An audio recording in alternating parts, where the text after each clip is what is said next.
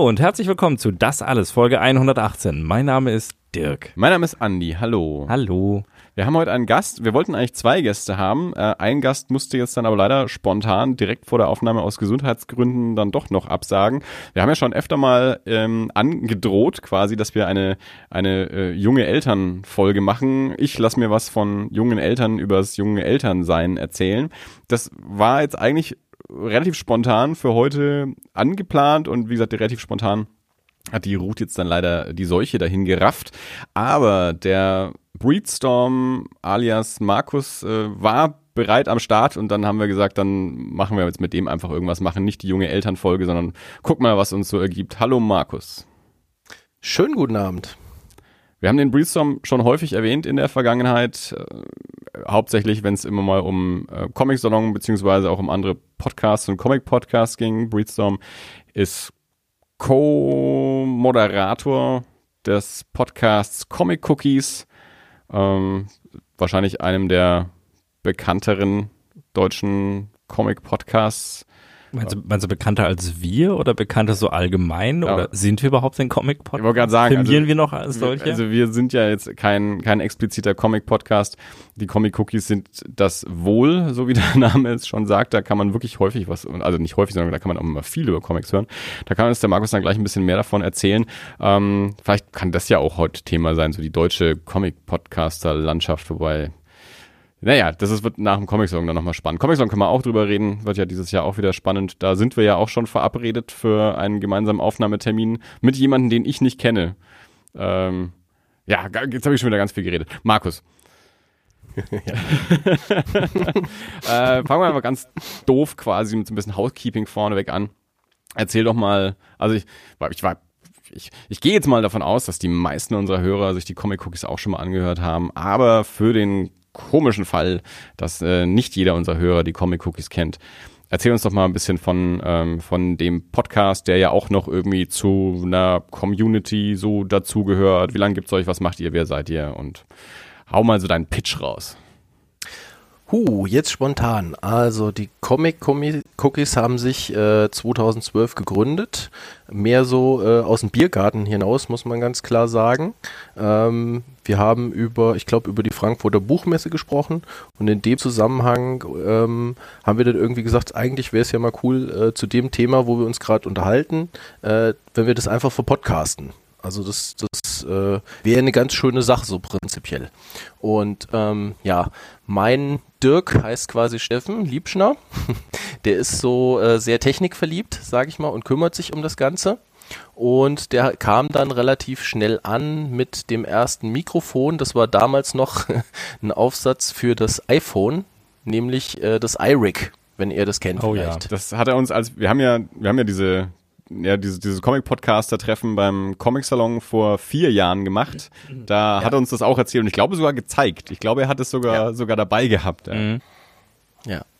Ähm, Im Prinzip ist es nur so ein kleines Mikrofon, was du auf das alte iPhone aufgesteckt hast und dann konntest du da relativ äh, schnell einfach mit aufnehmen und der finanzielle Aufwand war halt nicht so groß. Ne? Und ähm, wir waren am Anfang zu dritt, da war der Sepp noch dabei, der hat zu der Zeit äh, noch in der Nähe von uns gewohnt, weil wir meistens auch wirklich Podcasts machen, wo wir uns direkt gegenüber sitzen, uns was zeigen können und so weiter und so fort.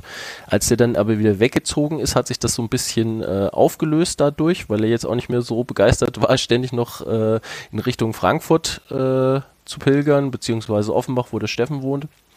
Und ähm, ja, so war dann das Kernding eigentlich irgendwann äh, der Steffen und ich. Und äh, wir hatten auch mal immer irgendwen dabei. Wir hatten auch schon mal äh, ein paar Damen dabei ähm, aus Offenbach aber auch die sind mittlerweile teilweise weggezogen und ja, der, der feste Kern sind halt äh, aktuell der Steffen und ich. Und äh, er hat jetzt auch noch ein paar äh, Leute von seinem Comic Stammtisch. Er hat nämlich den Comic Stammtisch in Offenbach und in Frankfurt und auch mit denen nimmt er gelegentlich auf. Ja. Ist die Landflucht in Offenbach ein, ein größeres Problem oder? nee, aber das, das, das ist mehr so die, das ist keine Landflucht. Die Comic-Liebhaber zieht's halt einfach in die Stadt.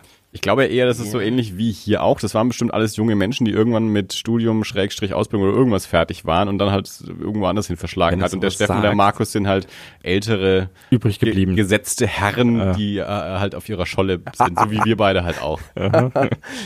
Ja, also die waren tatsächlich noch etwas jünger, aber das waren meistens berufliche Gründe halt. Ne? Also bei dem Sepp, der ist dann wieder äh, in seine Heimat quasi gezogen. Der war auch sowieso am Wochenende immer, also der war quasi des Berufes wegen da und wir kannten uns halt sonst ähm, übers Panini-Forum. Ne? Das Panini-Forum war so die Zentrale, wo wir uns alle irgendwie kennengelernt haben. Ähm, als, als Comic-Interessierte eine Zeit lang. Natürlich gab es Comic-Forum auch, aber bei uns war es dann eher das Panini-Forum, was uns so zusammengebracht hat letztendlich. Und äh, ja, jetzt versuchen wir eigentlich immer einmal im Monat einen Podcast zu machen. Das klappt eigentlich immer ganz gut. Und ja, ich sag mal so, zu 80, 90 Prozent sind das tatsächlich Comics. Ähm, aber auch natürlich wie überall ein bisschen Serien, ein bisschen Film, gerne mit Comic-Bezug. Letztens habe ich mal ein Spiel vorgestellt mit, mit Batman-Bezug. Ja, also das, das kommt schon mal vor, aber der Schwerpunkt ist, wie du es schon gesagt hast, tatsächlich dann äh, Comics, aber auch jeglicher Art. Wir haben damals eben, also wir haben ja auch 2012 angefangen. Äh, also wir sind so aus der, aus der, aus der gleichen Welle Podcast äh, anscheinend irgendwie entstanden. Und als wir dann eben, ja, 2014 mal so, so recherchiert haben, wir hatten halt die Idee, naja, Comics lang Erlangen, wir sind hier eh äh, beheimatet, da ist natürlich die Chance groß, dass auch andere äh, Comic-Podcasts da irgendwie mal aufschlagen und haben dann recherchiert, was gibt's überhaupt alles für Comic-Podcasts in Deutschland und beziehungsweise welche, welche sind auch auffindbar. Also zum einen gab's natürlich welche, die ich schon auch gehört habe oder schon gefunden hatte und dann habe ich aber auch wirklich explizit noch recherchiert und geschaut, wen kann ich denn dann noch so finden. Und ja, Comic Cookies war halt einer davon. Und ihr wart ja auch ja kom komplett angetreten. Ähm, das heißt, wir haben uns dann 2014 dort auch das erste Mal getroffen. Es war aber wahrscheinlich nicht das erste Mal, dass ihr dort wart, oder? Also als Podcast vielleicht, aber als äh, als Privatmenschen? Ähm, als Privatmensch war ich äh, 2012 das erste Mal da, mhm. auch tatsächlich dann mit Steffen und äh, noch anderen.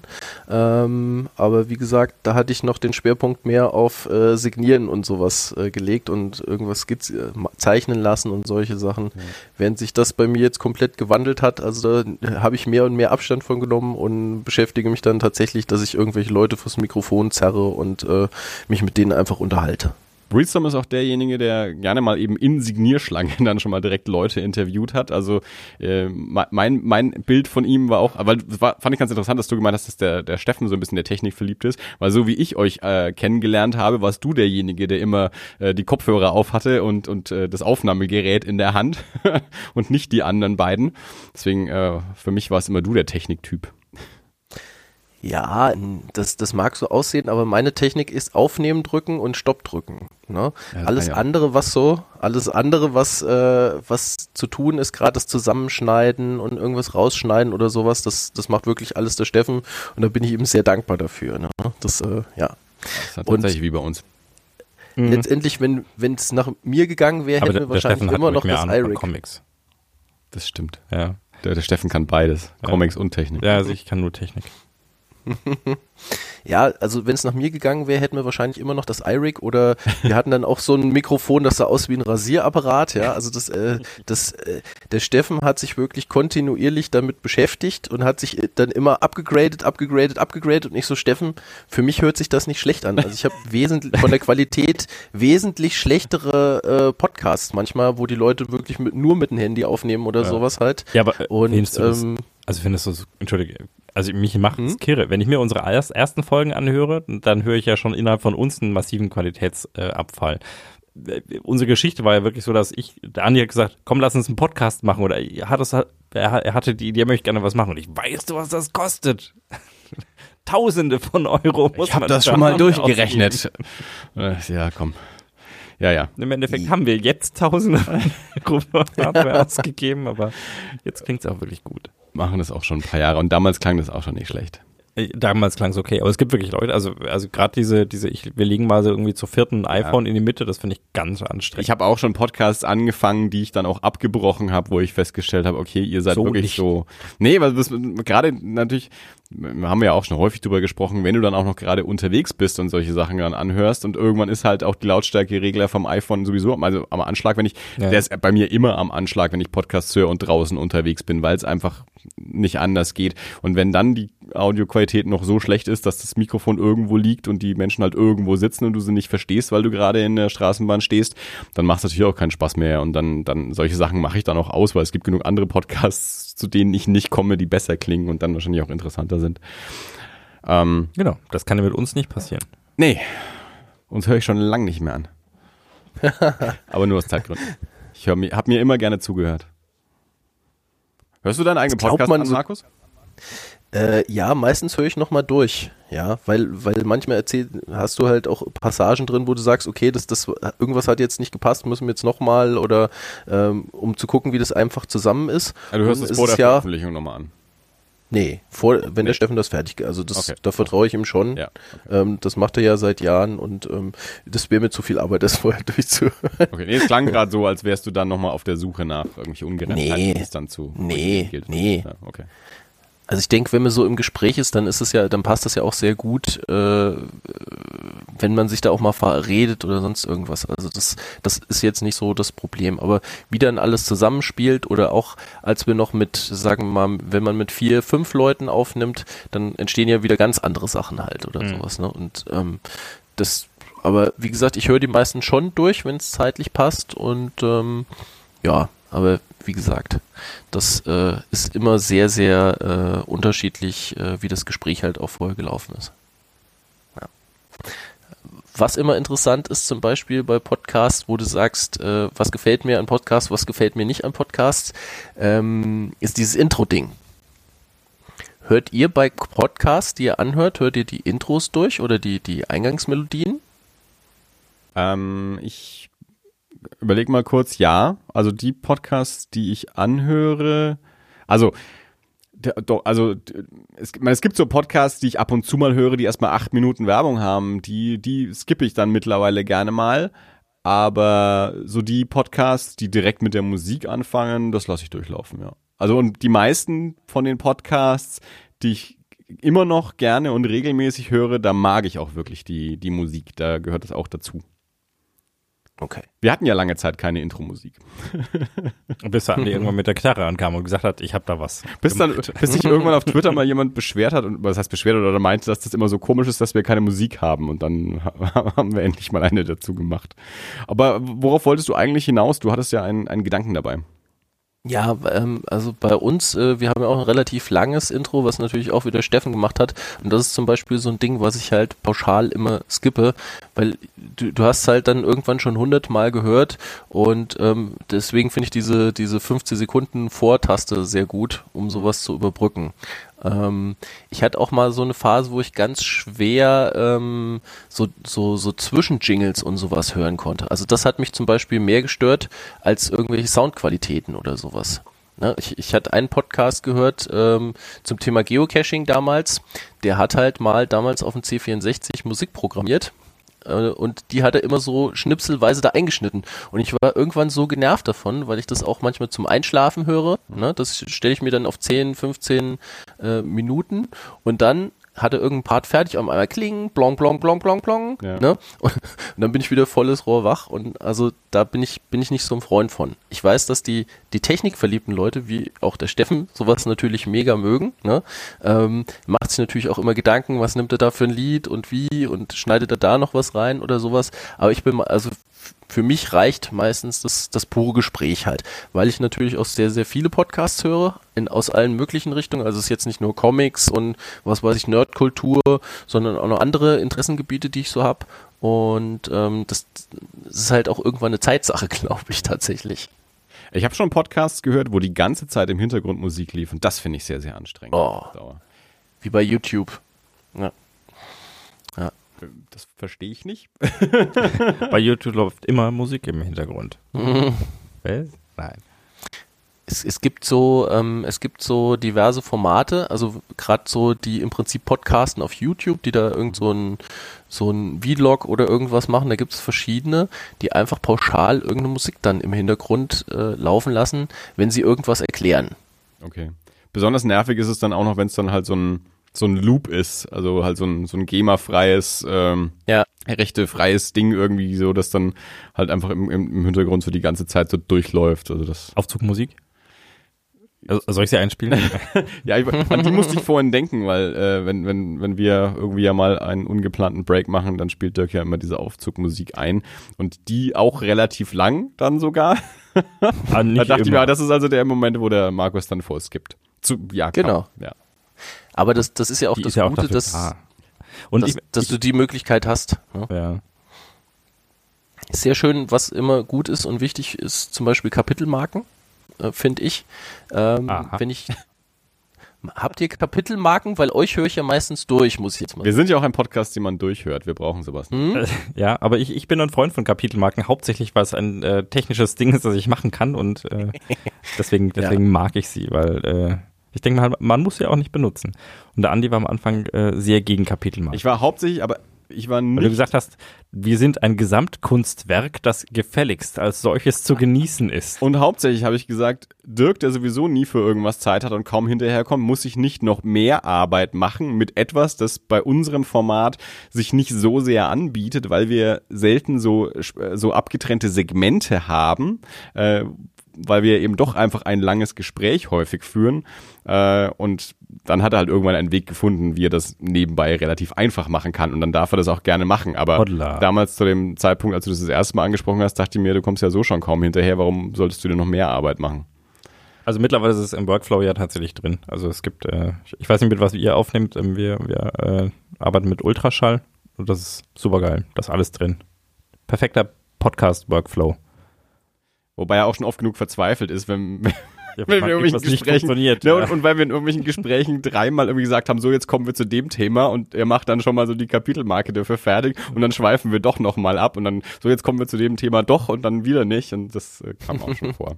Ja, also ich arbeite gerne mit Kapitelmarken, aber wie der Andi schon sagt, also jetzt sind so Sachen wie jetzt zum Beispiel, ich wüsste jetzt nicht, wo ich konkret irgendwas setzen soll, ja, weil irgendwie setze nicht alle 20 Sekunden eine Kapitelmarke, weil wir jetzt mal gerade über Kapitelmarken sprechen und dann wieder über über, über äh, Geocaching-Podcasts und das, äh, es geht halt, wenn man wirklich sagt, okay, jetzt ist dieses Buch besprochen, jetzt ist Wahnsinn. dieser Film besprochen, jetzt gibt's die News, jetzt kommt das.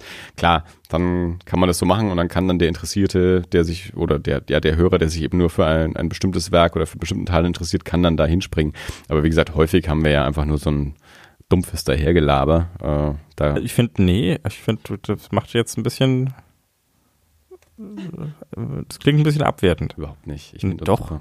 Ja, wir sind, aber. Markus, Comic Song steht dieses Jahr an. Ja. Wir sind von dem, ich glaube, Telestammtisch heißt der. sind, mhm. Telestammtisch. Sind wir ja aufgefordert, gemeinsam miteinander aufzunehmen. Äh, kennst du den? Ja, also mit dem Telestammtisch, das äh, heißt auch Andi, passenderweise. Ah.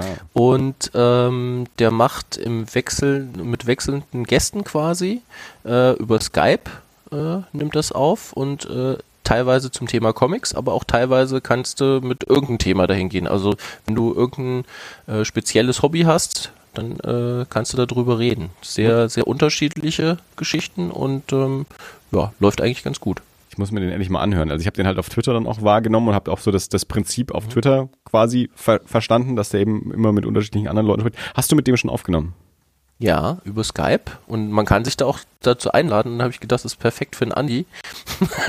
also für dich jetzt, weil äh, ne, da, da, da kannst du alles Mögliche wiederum erzählen halt. Ne? Das, es ist also ist sehr aktiv, muss man sagen. Also hat ja. definitiv, schätze ich mal, keine Kinder, sonst hätte er nicht so viel Zeit, so aktiv zu sein. Ja. So viel ähm, macht auch Rezensionen zu neuen Filmen oder sowas, ja. äh, wenn irgendwas draußen ist und lässt das Ganze äh, über YouTube dann äh, quasi die Audiospur auf YouTube hm. und äh, da kannst du dir das dann komplett anhören. Ist der nicht auf iTunes? Auf iTunes, also weiß ich jetzt tatsächlich nicht. Ich habe es bis jetzt immer auf YouTube gehört. Okay, ja, das. Ja. Ich, ich, ich muss mir das mal anhören. Ich auch immer. Weil der mhm. hat uns ja dann eben letztes Jahr auf, auf Twitter, äh, hat er ja generell mal irgendwie so Leute äh, angeschrieben, wer in zum Comic Salon kommt und uns dann ja eben auch nochmal direkt äh, angeschrieben, äh, wie es wäre, eben mit den Comic-Cookies und ihm zusammen dann beim Comic-Salon aufzunehmen. Und dann jetzt ja vor ein paar Wochen nochmal, wo ich dann gesagt habe, das hatten wir das nicht schon verabredet. ähm, also ja, da bin ich schon mal sehr gespannt. Aber ich, da, da war ich auf jeden Fall auch schon mal sehr sehr froh, beziehungsweise habe mich gefreut, ähm, nachdem wir das vor vier Jahren ja schon mal gemacht haben. Und vor, vor zwei Jahren ähm, waren dann nicht so viele da, da haben wir, da haben wir nicht so gut vorausgeplant, haben dann irgendwie spontan nochmal gefragt, wer denn da ist, da waren aber nicht so viele da wie vor vier Jahren, vor zwei Jahren sind einige, entweder konnten sie nicht oder sind halt einfach irgendwie weggeblieben, sind nicht nach Erlangen gekommen, ihr wart halt da, ähm, und dass da jetzt äh, sich auch noch jemand anders schon frühzeitig mal in die Runde geworfen hat. Und es sind ja mittlerweile auch noch so viele neue Podcasts, auch eben, die sich auch mit Comics, äh, nur mit Comics oder zusätzlich auch mit Comics beschäftigen, sind mittlerweile so viele neue entstanden, seit, ähm, seit wir vor vier Jahren dieses Treffen da mal gemacht haben. Da ähm, ist es sicherlich ganz spannend, das auch nochmal irgendwie anzuleiern und mal zu gucken, wer, wer ist da noch alles und wen, wer, wer ist neu und wer, wer davon kommt auch nach Erlangen und bleibt nicht in Berlin. Mhm. Ja, es sind ein paar neue dazugekommen, sind aber natürlich auch ein paar ältere, die einfach nicht mehr dabei sind. Das passiert natürlich auch immer wieder, ne? Klar, manche sterben halt auch weg, ne? Oder Z-Podcast zum Beispiel. Ja, ja gut, ich meine, das. Äh, ähm, die haben wir vom Markt verdrängt. Das ist leider unsere Schuld. Ich glaube, der, glaub, der Z-Geist, das war einfach, der hat sich vor vier Jahren, als wir dieses Treffen gemacht haben, hat der Stefan sich den Nachwuchs angeschaut und hat gesagt, unser Vermächtnis ist in guten Händen, wir können uns zur Ruhe setzen. Äh, nein, sie haben ja danach noch mal ein paar Folgen auch gemacht, sehr, sehr unregelmäßig halt. Ich glaube, der, der Sascha ist halt hauptsächlich irgendwie verschwunden und ähm, und ja. Yoda hat, glaube ich, in, äh, im letzten Star Wars da was Schönes zugesagt. Hast du den jetzt mittlerweile Ja, ich habe ihn gesehen, ich habe ihn gesehen, ich habe Star Wars gesehen letzte Woche. Ist das nicht geil? Ah, Hammer. ähm, was hat er gesagt? Ähm, Für mich ist es schon eine Weile her. Es ist die Bürde jeden Meisters, äh, von seinen Schülern übertroffen zu werden. So. Stefan Dinter, an dieser Stelle ziehe ich meinen Hut. du meinst, hast Hebe mein Glas. Stefan ist unser Yoda, meinst du? Nein, ich meine, der Zwerchfell war ja, das ist, ist ja auch kein Geheimnis, war ja ein, ein, ein riesen ähm, Vorbild und Mitansporn äh, für uns. Und wir haben ja. Wir haben uns sogar damals unsere Veröffentlichung äh, an denen ausgerichtet. Genau, die sind ja zweiwöchentlich zu dem Zeitpunkt erschienen und wir haben uns dann immer in die Zwischenwoche gesetzt, weil wir gesagt haben, wir machen ungefähr, machen was sehr ähnliches, könnten also eine ähnliche Zielgruppe ansprechen und dann befüllen wir also die, die, ähm, die Z-Geist-freie Woche dann eben mit, mit das alles. So, so war das äh, am Anfang. Ja. Und mittlerweile nachdem der Z-Geist nicht mehr regelmäßig rauskommt, kommen wir noch unregelmäßig, also die sind noch unregelmäßiger, aber kommen wir auch unregelmäßig regelmäßig raus. Ja, ja mit, mit Nachwuchs ist es schwierig. Das, also das stimmt, ja.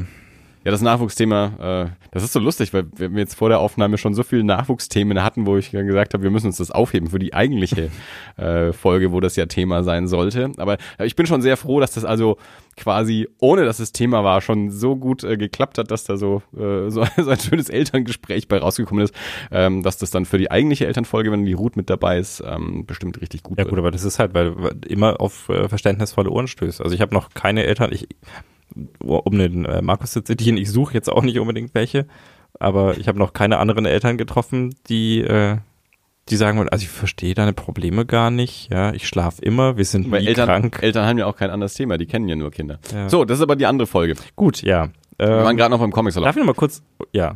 ja dann mach, mach. Nein, nee, ich wollte, ist nicht so wichtig. Ich wollte nur eigentlich so, also ich, ich, äh, ähm, ihr, ihr werdet ja wieder gesammelt dann antreten und dann nehmen wir mit dem Telestammtisch in irgendeiner Form dieser Telestammtisch. Also weil, weil, weil der Markus gesagt hat, die sind so, der ist so unheimlich aktiv. Ich habe irgendwie, ich finde zwei Telestammtische, aber die sind beide nicht so super aktiv. Wenn du unseren äh, Twitter-Account ah. anschaust, dann findest du den da auf jeden Fall schon mal. Well.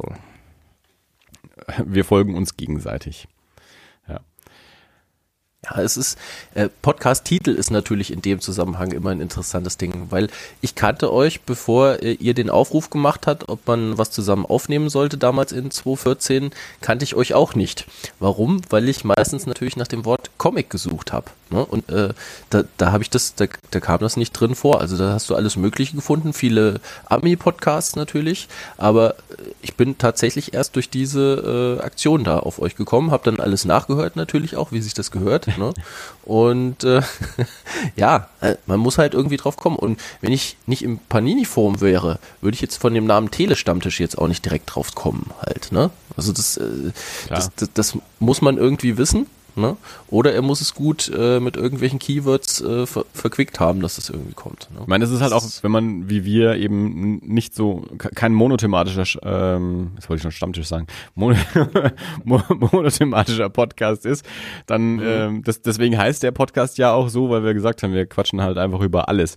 Ähm, wir sind halt dann so ein bisschen, ähm, weil ich halt auch als, als Hörer so ähm, von der Ecke Comic Podcast gekommen bin und ähm, Comic halt auch in gewisser Weise so eine, so eine Szene ist, die sich auch gegenseitig dann verbreiten kann, was halt bei sowas wie mein, mein Film-Podcast gilt mir auch genug, aber ähm, bei, bei, bei Comic äh, kannte ich halt schon mehr Leute und auch mehr Podcasts und haben da entsprechend eben auch mit unserem Twitter-Account ähm, die alle äh, belästigt ähm, und, und natürlich eben dann auch, auch, auch Z-Geist, die uns dann ja auch mit verbreitet haben und mit vorgestellt haben und so und es war halt irgendwie leichter. Äh, mein, mein, mein erster Impetus für den Podcast war ja nun mal auch Comic, weil jetzt aber Dirk nicht so der große Comicleser ist.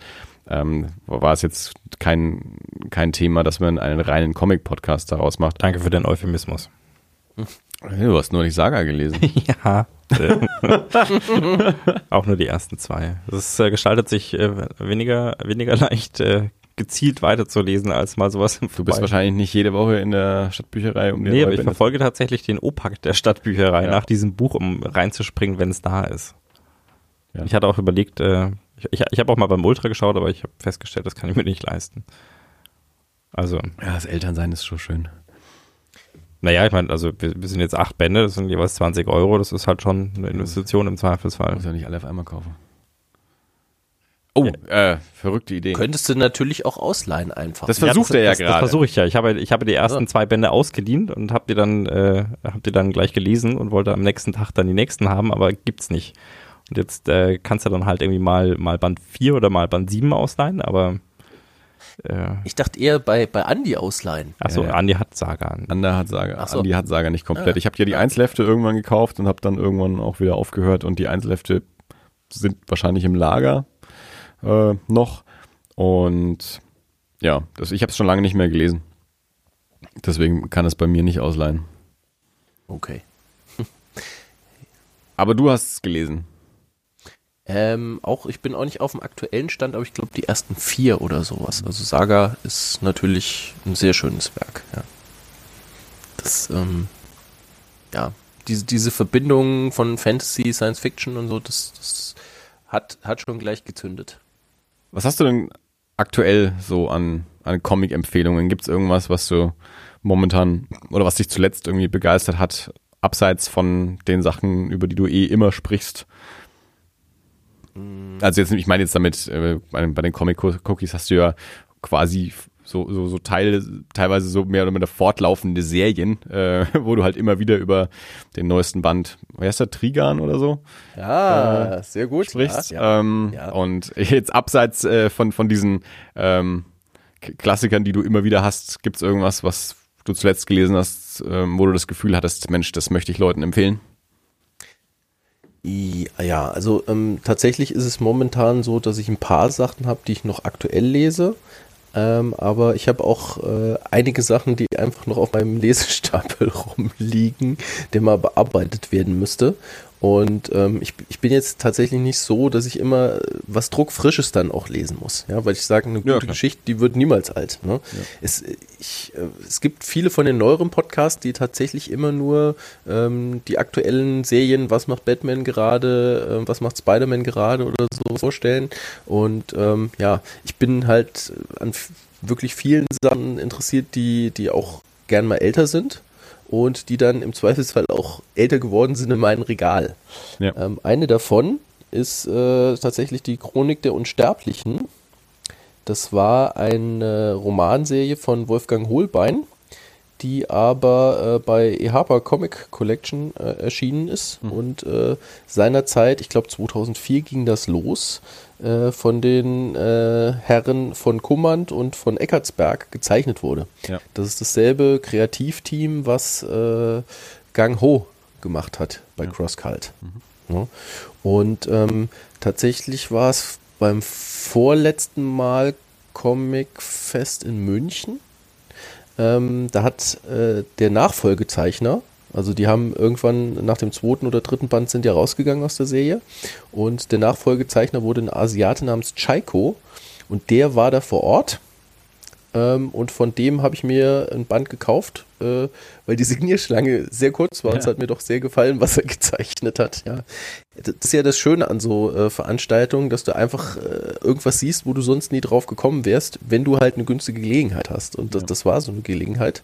Und da habe ich jetzt hm, drei oder vier Jahre nachdem ich die ersten vier Bände davon erstanden habe, äh, habe ich den ersten Band gelesen ähm, von äh, Die Chronik der Unsterblichen mit dem Titel Am Abgrund und äh, hat mir sehr gut gefallen. Also es ist natürlich äh, Vampir-Thematik, so im Mittelalter und man sieht so ja die, die Reise eines, eines Vampirs, wie er in sein Dorf kommt, feststellt, dass sein, sein Sohn ermordet wurde und dann aber mit einem anderen Kind aus dem Dorf, was diesen Angriff überlebt hat, loszieht, um sich zu rächen. Ne? Also das andere Kind möchte auch sehr gern äh, Rache üben, weil dessen Eltern sind auch getötet worden und äh, man sieht schon, schon optisch natürlich äh, viele Anleihen von Gang Ho. Die, die klar, ist logisch derselbe Zeichner. Und äh, ja, das äh, hat jetzt einige Jahre geschlummert in meinem Regal und äh, das werde ich mir jetzt so nach und nach reinziehen. Es hat halt auch den Vorteil, wenn man ältere Comics liest, da muss ich mir halt nicht so Gedanken machen, so, oh, der Band kostet jetzt 20 Euro oder sowas. Also das ist auch so, so meine Hemmschwelle, wo ich irgendwann sage, ja, so 20, da, da überlege ich dann nochmal. Wenn der, was weiß ich, 10, 12 Euro kostet, dann wird er schnell mal geschossen, aber so, so ab 20 Euro überlege ich mir das dann doch sehr genau, ob ich den dann kaufe und die restlichen fünf dazu auch.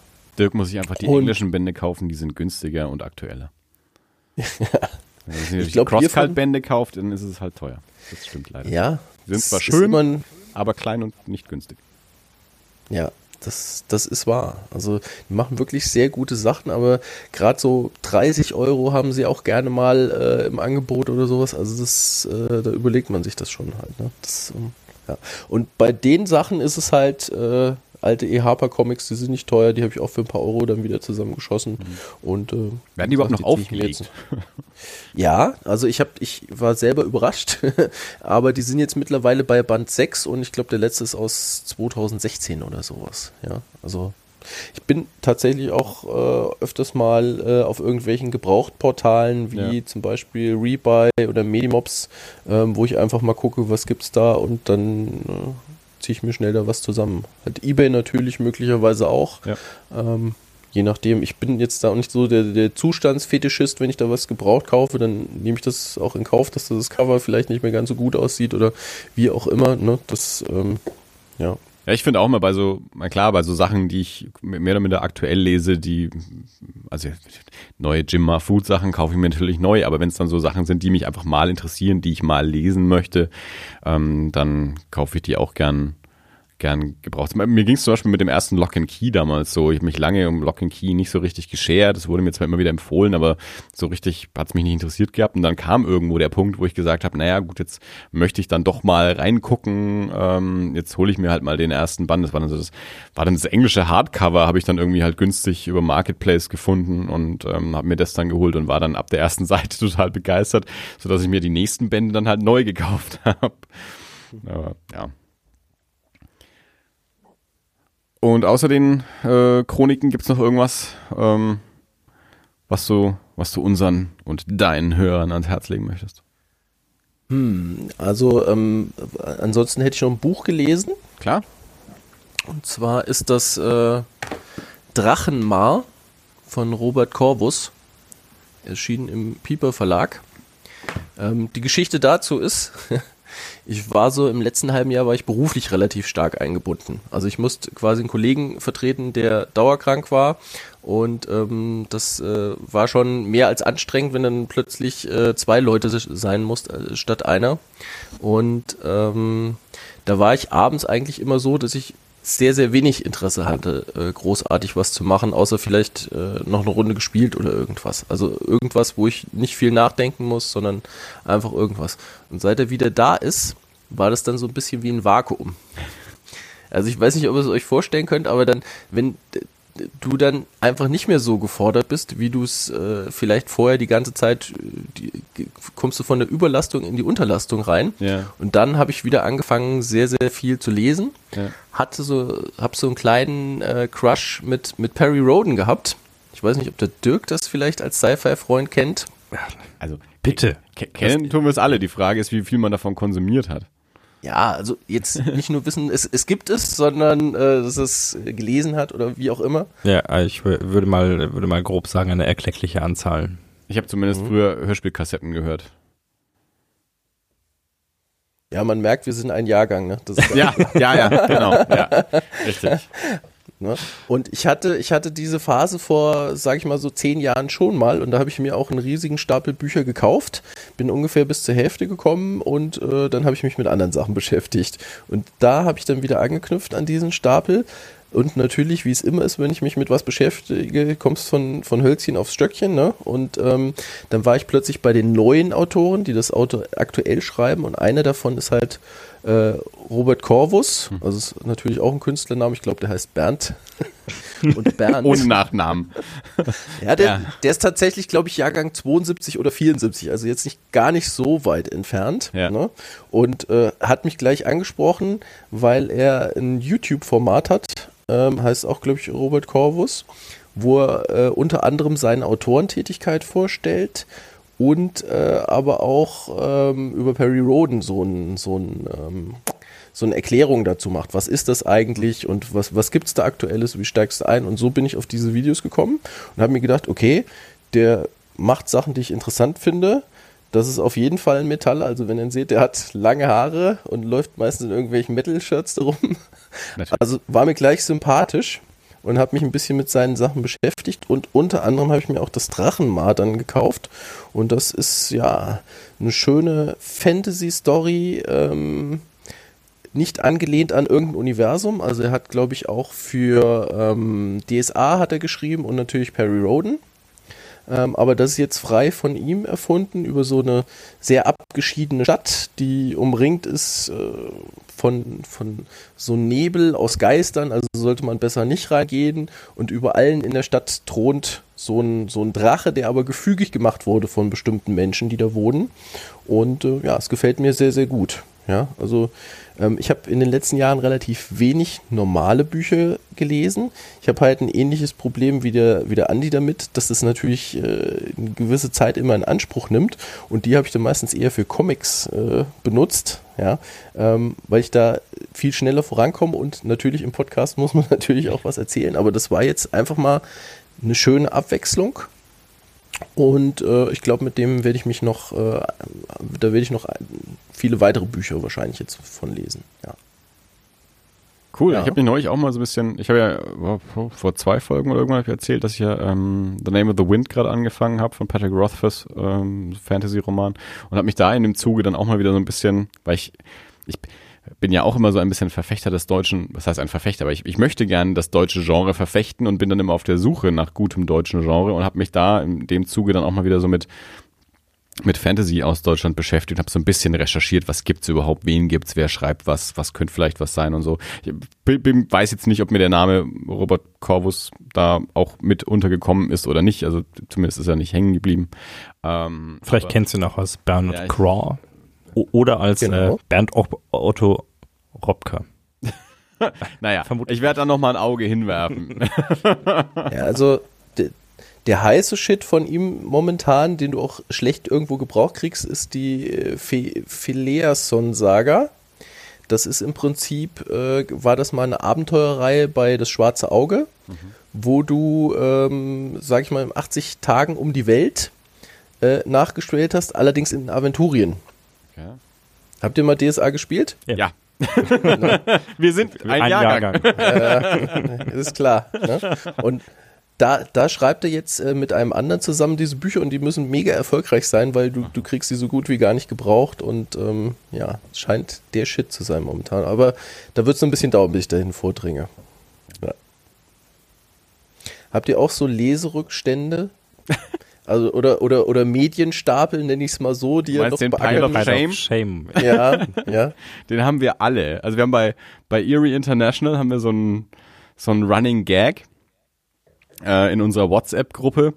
Ähm, wir haben ähm, nicht, also ich und, und David haben irgendwie vor, vor Jahren, wir hören ja alle viel Podcasts und haben uns dann irgendwie auch so ein bisschen mit Henry Rollins beschäftigt und äh, diverse Podcasts mit Henry Rollins gehört und ich, ich, kannte die alle schon und David hat dann auch welche gehört und dann kam eben David damit, dass Henry Rollins in Gesprächen immer mal wieder erzählt hat, ähm, dass man, wenn man sich, also der ist ja auch so ein Sammler, Platten und so, und wenn man sich Bücher und das alles immer kauft, dass man sich ja eigentlich nicht, ähm, nicht die Geschichte, also nicht das Buch kauft, sondern man kauft sich die Zeit, die man braucht, um dieses Buch zu lesen, beziehungsweise die Illusion, dass man irgendwann die Zeit hat, dieses Buch auch zu lesen. Deswegen hortet man diesen ganzen Kram an, weil das macht einen dann irgendwie unsterblich, weil man immer denkt, ich kann ja nicht sterben, bevor ich nicht all diese Bücher gelesen habe und so.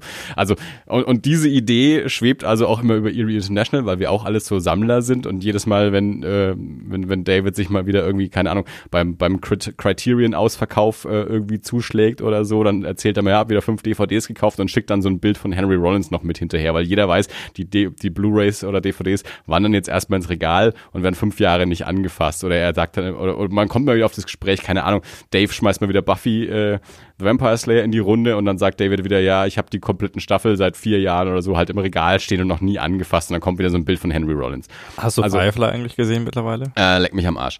Ich habe True Detective jetzt gesehen. Apropos Sachen, die schon eine Weile her sind, zu denen man dann halt irgendwann kommt. Also True Detective habe ich auch die erste Staffel schon sehr, sehr lange ähm, zu Hause gehabt. Aber manchmal, es, also mir geht's halt auch immer so, es gibt so, also grad, mein, bei Büchern ist es nochmal schwieriger. Bücher, weil die eben auch noch mehr Zeit in Anspruch nehmen, als jetzt einen Film zu schauen. Ähm, die, die kaufe ich dann häufig halt, wenn sie neu sind, weil sie mich interessieren, weil ich weiß, die möchte ich mal lesen. Ich habe aber jetzt eigentlich grad, lese gerade noch was anderes und das muss ich erst fertig machen. Ich kann nicht so gut parallel. Äh, dann habe ich das irgendwann fertig und dann liegt das andere da, ist aber dann halt in dem Moment gerade nicht das, das ich jetzt sofort lesen möchte und so kommen dann solche Stapel auch zustande. Äh, und ähnlich halt eben auch mit, mit, mit Serien und Filmen dann, weil du bist irgendwie gerade im Laden, findest das Ding gerade günstig oder so, denkst du, Mensch, ja cool, äh, möchte ich ja mal sehen, nehme ich es jetzt mit, weil jetzt ist es gerade da, ich bin gerade da, es ist gerade günstig, ich habe gerade die 10 Euro und so, nehme ich es mit. Äh, und dann musst du aber halt auch die Zeit finden, dich damit auch wirklich mal zu beschäftigen. Und True Detective war bei mir auch so, DVD dann schon lange zu Hause gehabt, aber dann will ich das eben auch in Ruhe gucken. Ich weiß, da muss man sich auch drauf einlassen, dann will ich nicht eine Folge mal hier, dann in zwei Wochen noch mal eine Folge und dann liegt's wieder rum und so, sondern ich möchte es dann auch recht kompakt machen. Ähm, jetzt hat sich's, ähm, ja, weiß nicht, irgendwann innerhalb der letzten zwei Wochen hat sich's dann eben ergeben, ähm, auch dadurch, dass wir bei, ähm, bei Erie International gerade eine Kurzgeschichtensammlung von Laird Barron von Woche zu Woche besprechen und Laird Barron einer der äh, Autoren ist, die ähm, auch ja, großen Einfluss auf ähm, Nick Pesolado ähm, hatten, der eben äh, True Detective geschrieben hat. Also Laird Barron ist da so einer der, der vielen Autoren, deren Spuren man in dieser Serie auch finden kann. Also von daher haben wir eh gerade so diese Geschichten besprochen, die so ein bisschen diese, aus dieser Weird Fiction-Ecke kommen und die erste Staffel True Detective eben auch so Einflüsse hat. Und dachte ich, okay, dann ist das jetzt der Moment, so der, der Kopf ist eh gerade schon so in dieser Welt. Ähm, dann dann ähm, schaue ich jetzt auch endlich mal diese, diese erste Staffel an und hatte auch das Gefühl, dadurch, dass meine Frau jetzt auch andere Arbeitszeiten hat, so dass wir auch mehr gemeinsame Zeit haben, um sowas dann auch zu schauen und es ist eben nicht so ist, dass man nur schafft, ein oder zwei Folgen pro Woche zu schauen, sondern eben auch mal mehr. Da dachte mir, okay, diese acht Folgen, äh, die, die kriegen wir auch durch. Ähm, und haben jetzt vor, vorgestern, irgendwann die Woche, gestern, vorgestern, ähm, die, die letzte Folge dann eben auch angeschaut. Ähm, habt ihr True Detective irgendwas von gesehen? Dirk Nein schüttelt den Kopf. Das ist immer gut für einen Podcast. Markus, wie ist es bei dir? Nee, auch nicht, auch nicht. Okay. Ähm, ich bin relativ wenig Krimi interessiert. Ja. Stellt er sein Glas wieder zurück.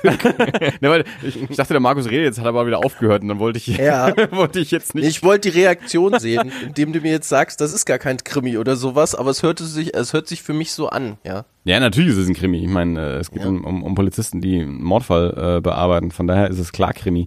Ähm, jetzt ist diese erste Staffel, wie gesagt, hat auch noch sehr, sehr, sehr starke so Weird Fiction ähm, Einflüsse. Äh, also es ist schon es ist jetzt nicht komplett so die David Lynch-Ecke, aber es hat schon eben sehr, ja, so, so philosophische Ansätze und auch, auch, auch, auch verrückte Ansätze und nicht alles, was man so auf den ersten Blick äh, versteht und so. Also es ist schon wirre. Ähm, also da wird schon was anderes verhandelt. Also es ist kein, kein Who Done It in dem Sinne, ähm, wie es jetzt so ein, so ein, keine Ahnung, Tatort oder was weiß ich für eine, für eine Procedural-Serie oder so ist. Also es ist schon mehr, aber klar, es ist, es ist Crime Fiction. Also das, das ist es auf jeden Fall.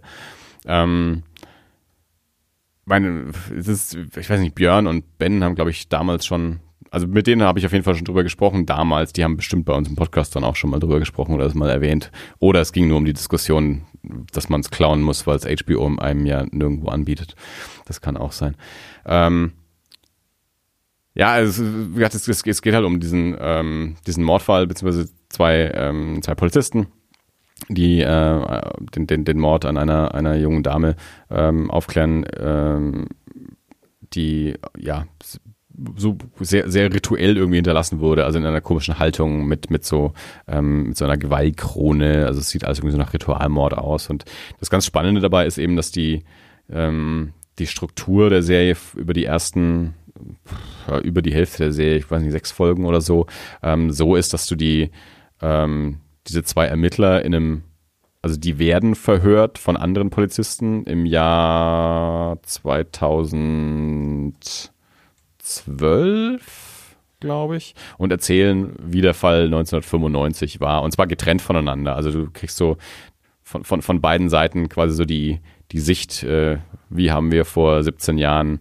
diesen, diesen Fall aufgeklärt oder eben nicht aufgeklärt und was ist seitdem passiert und so. Und also die siehst, siehst die Charaktere äh, in 1995 aktiv am Fall arbeiten und 17 Jahre später das erzählen, wie es war, an diesem Fall zu arbeiten. Und dann im Laufe der Serie springt es dann nochmal nach, nach 2002 ähm, und dann am Ende der Serie geht es dann eben in, ich glaube es ist 2012, ähm, geht es dann auch nochmal weiter und ähm, also ich fand es sehr, sehr cool. Ich war da sehr, sehr, sehr gut ähm, ja, unterhalten und sehr, sehr interessiert. Also ich fand es sehr spannend und gerade dadurch, dass ich sowieso jetzt eben durch diese Laird Barron-Geschichte ähm, da so ein bisschen mit, mit drin war und mich eben, also auch, auch da sehr, sehr viel gerade zu diesem Cosmic Horror und Weird Fiction sehr, sehr viel gerade recherchiert habe und, und Podcasts hören und, und lesen und so ein Kram. Und da hat True Detective da auch gerade ähm, sehr gut mit reingepasst. Gab halt auch so einen kleineren Skandal damals um diese erste Staffel, was eben so Plagiatsvorwürfe anging, dass Nick Pizzolatto da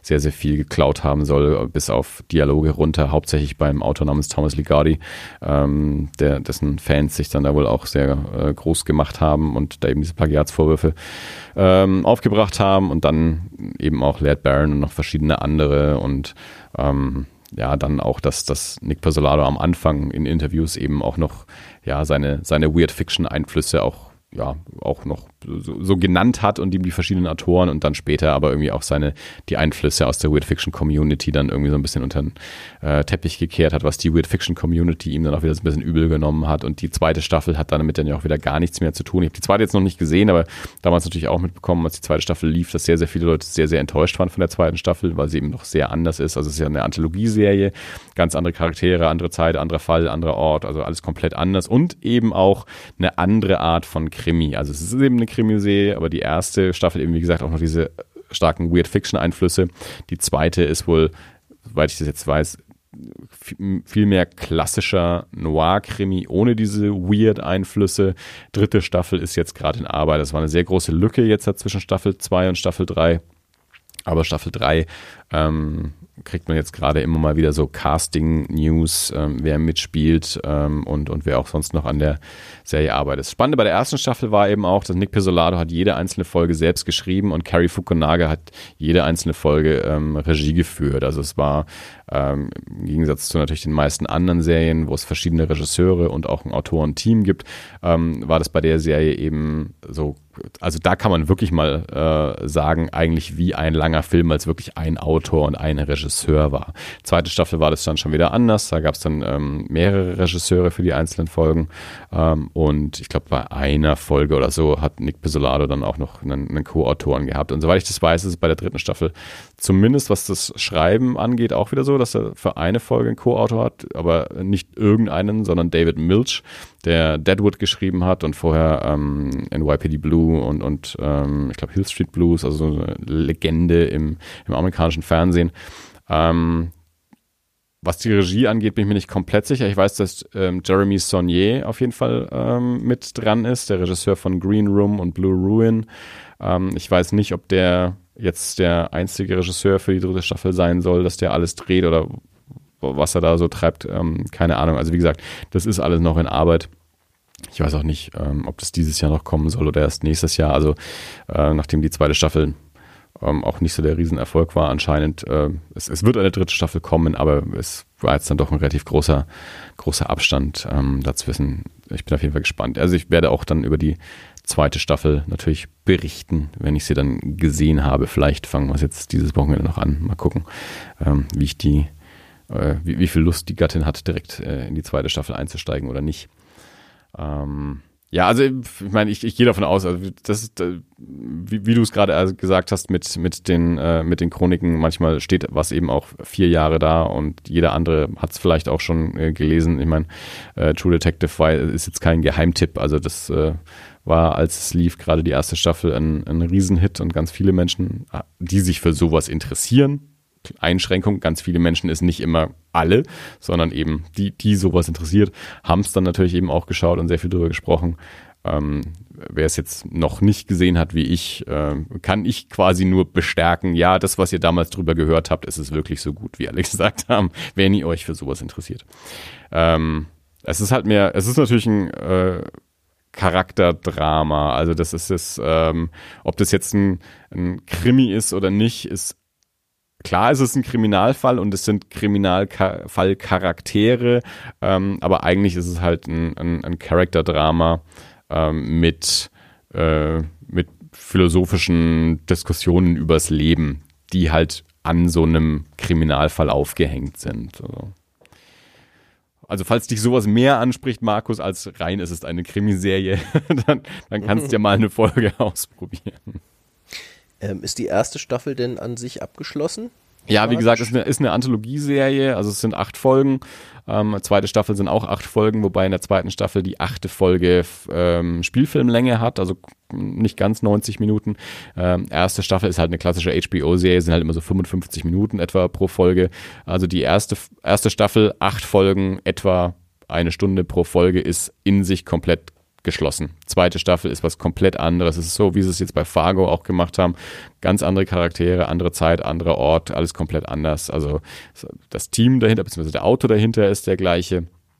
Äh, vielleicht die, die Themen, die er an sich so verhandeln möchte, zumindest in seinem Kopf, äh, bilden vielleicht eine Einheit, aber ähm, inhaltlich und von den Charakteren und geschichtlich haben die zwei Staffeln nichts miteinander zu tun. Also man kann die erste Staffel komplett losgelöst ähm, von der zweiten schauen und hat eine Runde, einen rundenlangen Film.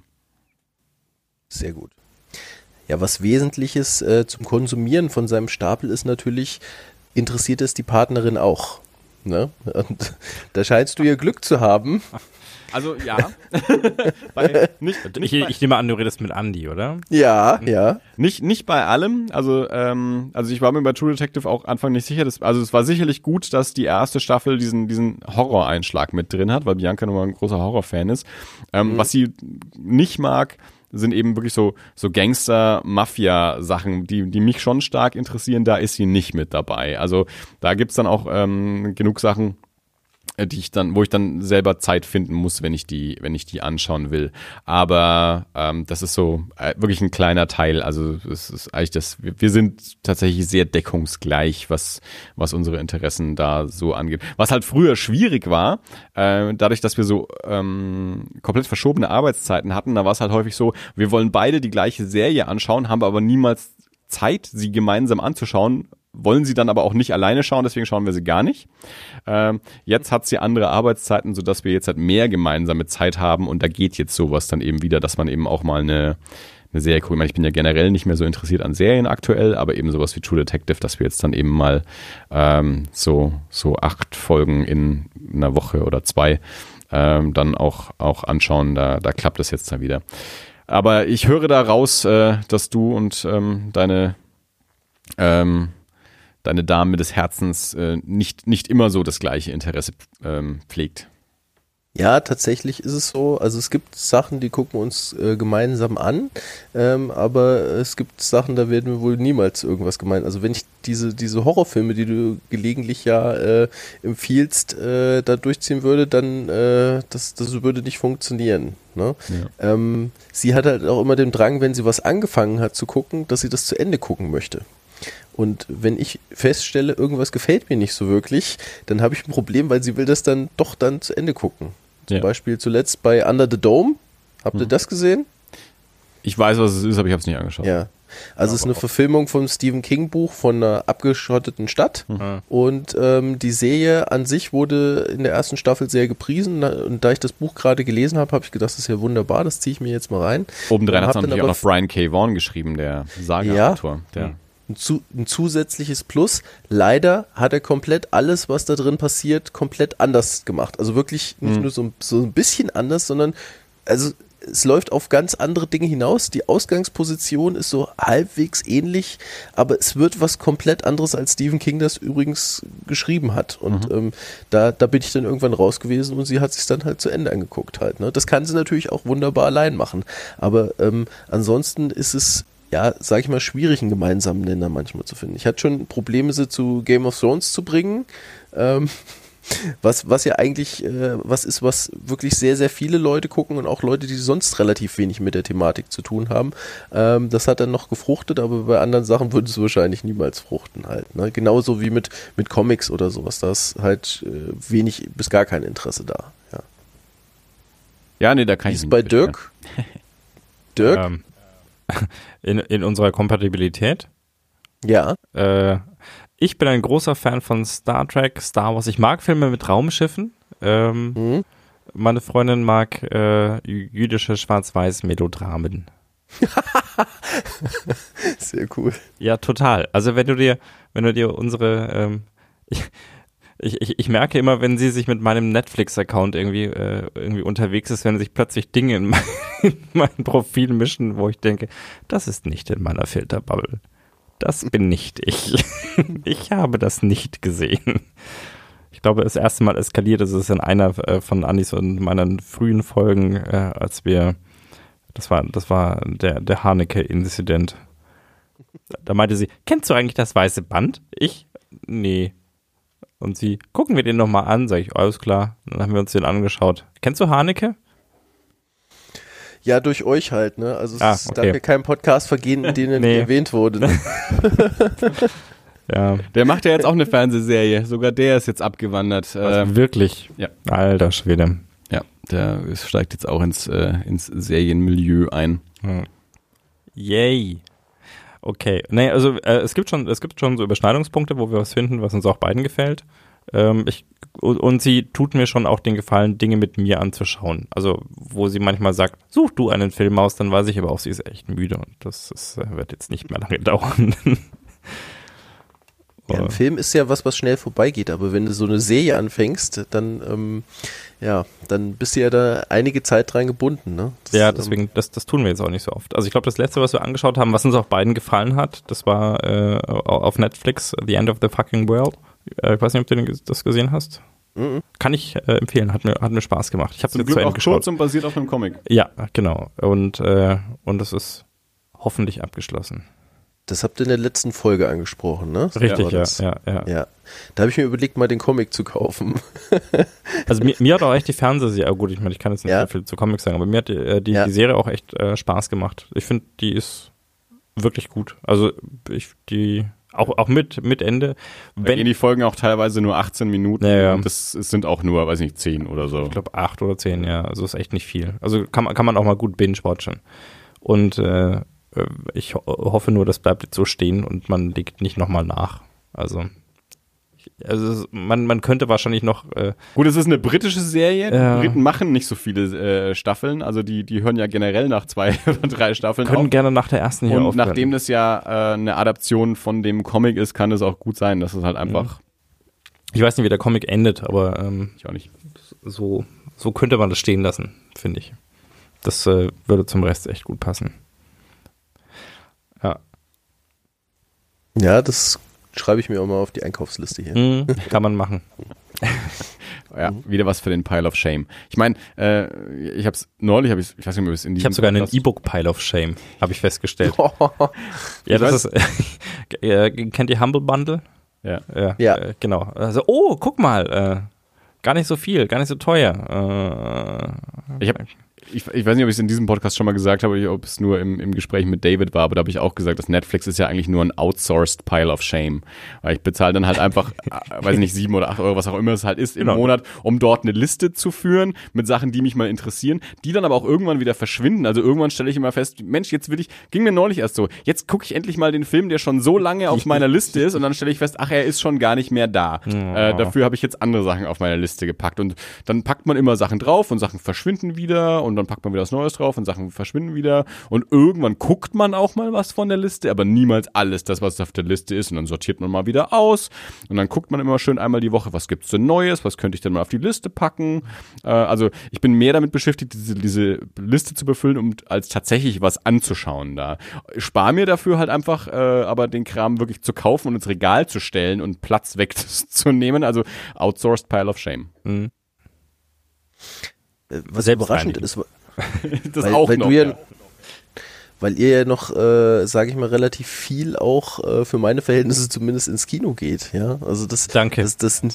Also im, im Durchschnitt, im Durchschnitt gehen wir wahrscheinlich immer noch häufiger ins Ja, Kino. im Durchschnitt Ja. gehen, gehen wir beide 25 Mal pro Jahr ins Kino. Ja. 28 vielleicht, aber ja, so ungefähr. Möglich. Na Warst gut, du ich geh nur noch- 56 Mal? Ja? Ich hab's, äh, du warst ja einmal letztes Jahr im Kino. Ich, Ja. Ich habe schon wieder vergessen, wie oft ich war. Einmal, alter Schwede. 53 oder sowas habe ich letztlich. Ich bin mir nicht mehr ganz sicher. Ich hab's, hab's irgendwann schon mal gesagt. Das Gute ist, ich kann mir ohne schlechtes Gewissen die Deluxe-Karte rauslassen, weil ich denke mir, oh, das war's ja dann für 2018. Nee, ich meine jetzt, äh, du hast es ja Last Jedi in 17 nicht geschafft, aber hast es jetzt in 18 geschafft. Jetzt kommt ja im Mai schon Solo, den willst du bestimmt auch sehen. Dann hast du ja ein halbes Jahr Zeit, um den zwei Tag 2018 auch noch zu schaffen. Dann hast du zwei Filme 2018 gesehen. Ja, wenn ich das schaffe.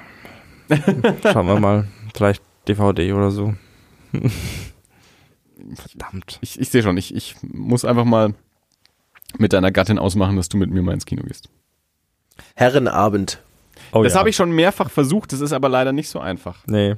Das hier ist mein Herrenabend. Markus, Okay. mein Herrenabend ist hier unten zu sitzen und Rotwein zu trinken und kein Babyphone vor der Nase zu haben, sondern ein Mikrofon. Das ist der einzige Grund, warum es diesen Podcast noch gibt. Genau, ja. Pure Verzweiflung. Äh, ich brauche auch mal zwei das Haus verlassen.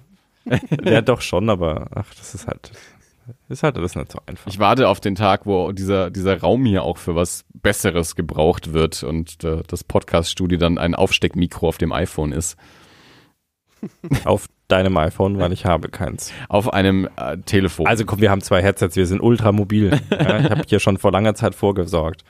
für noch weniger Platz, dass wir das für Quasi, wir können überall, Treppe wir, ja, können wir machen. Ja. Müssen demnächst mal Hier, das, das, das Zoom, Batterien rein, fertig. Eben, weil wir haben ja vor vier Jahren schon die deutsche Comic-Podcaster-Szene ins Staunen gebracht mit unserer Technologie, die seitdem nur gewachsen ist. Tja. Naja. Und sonst so? was, was macht denn äh, eure Podcast-Veröffentlichung? Wann steht denn die nächste Folge an?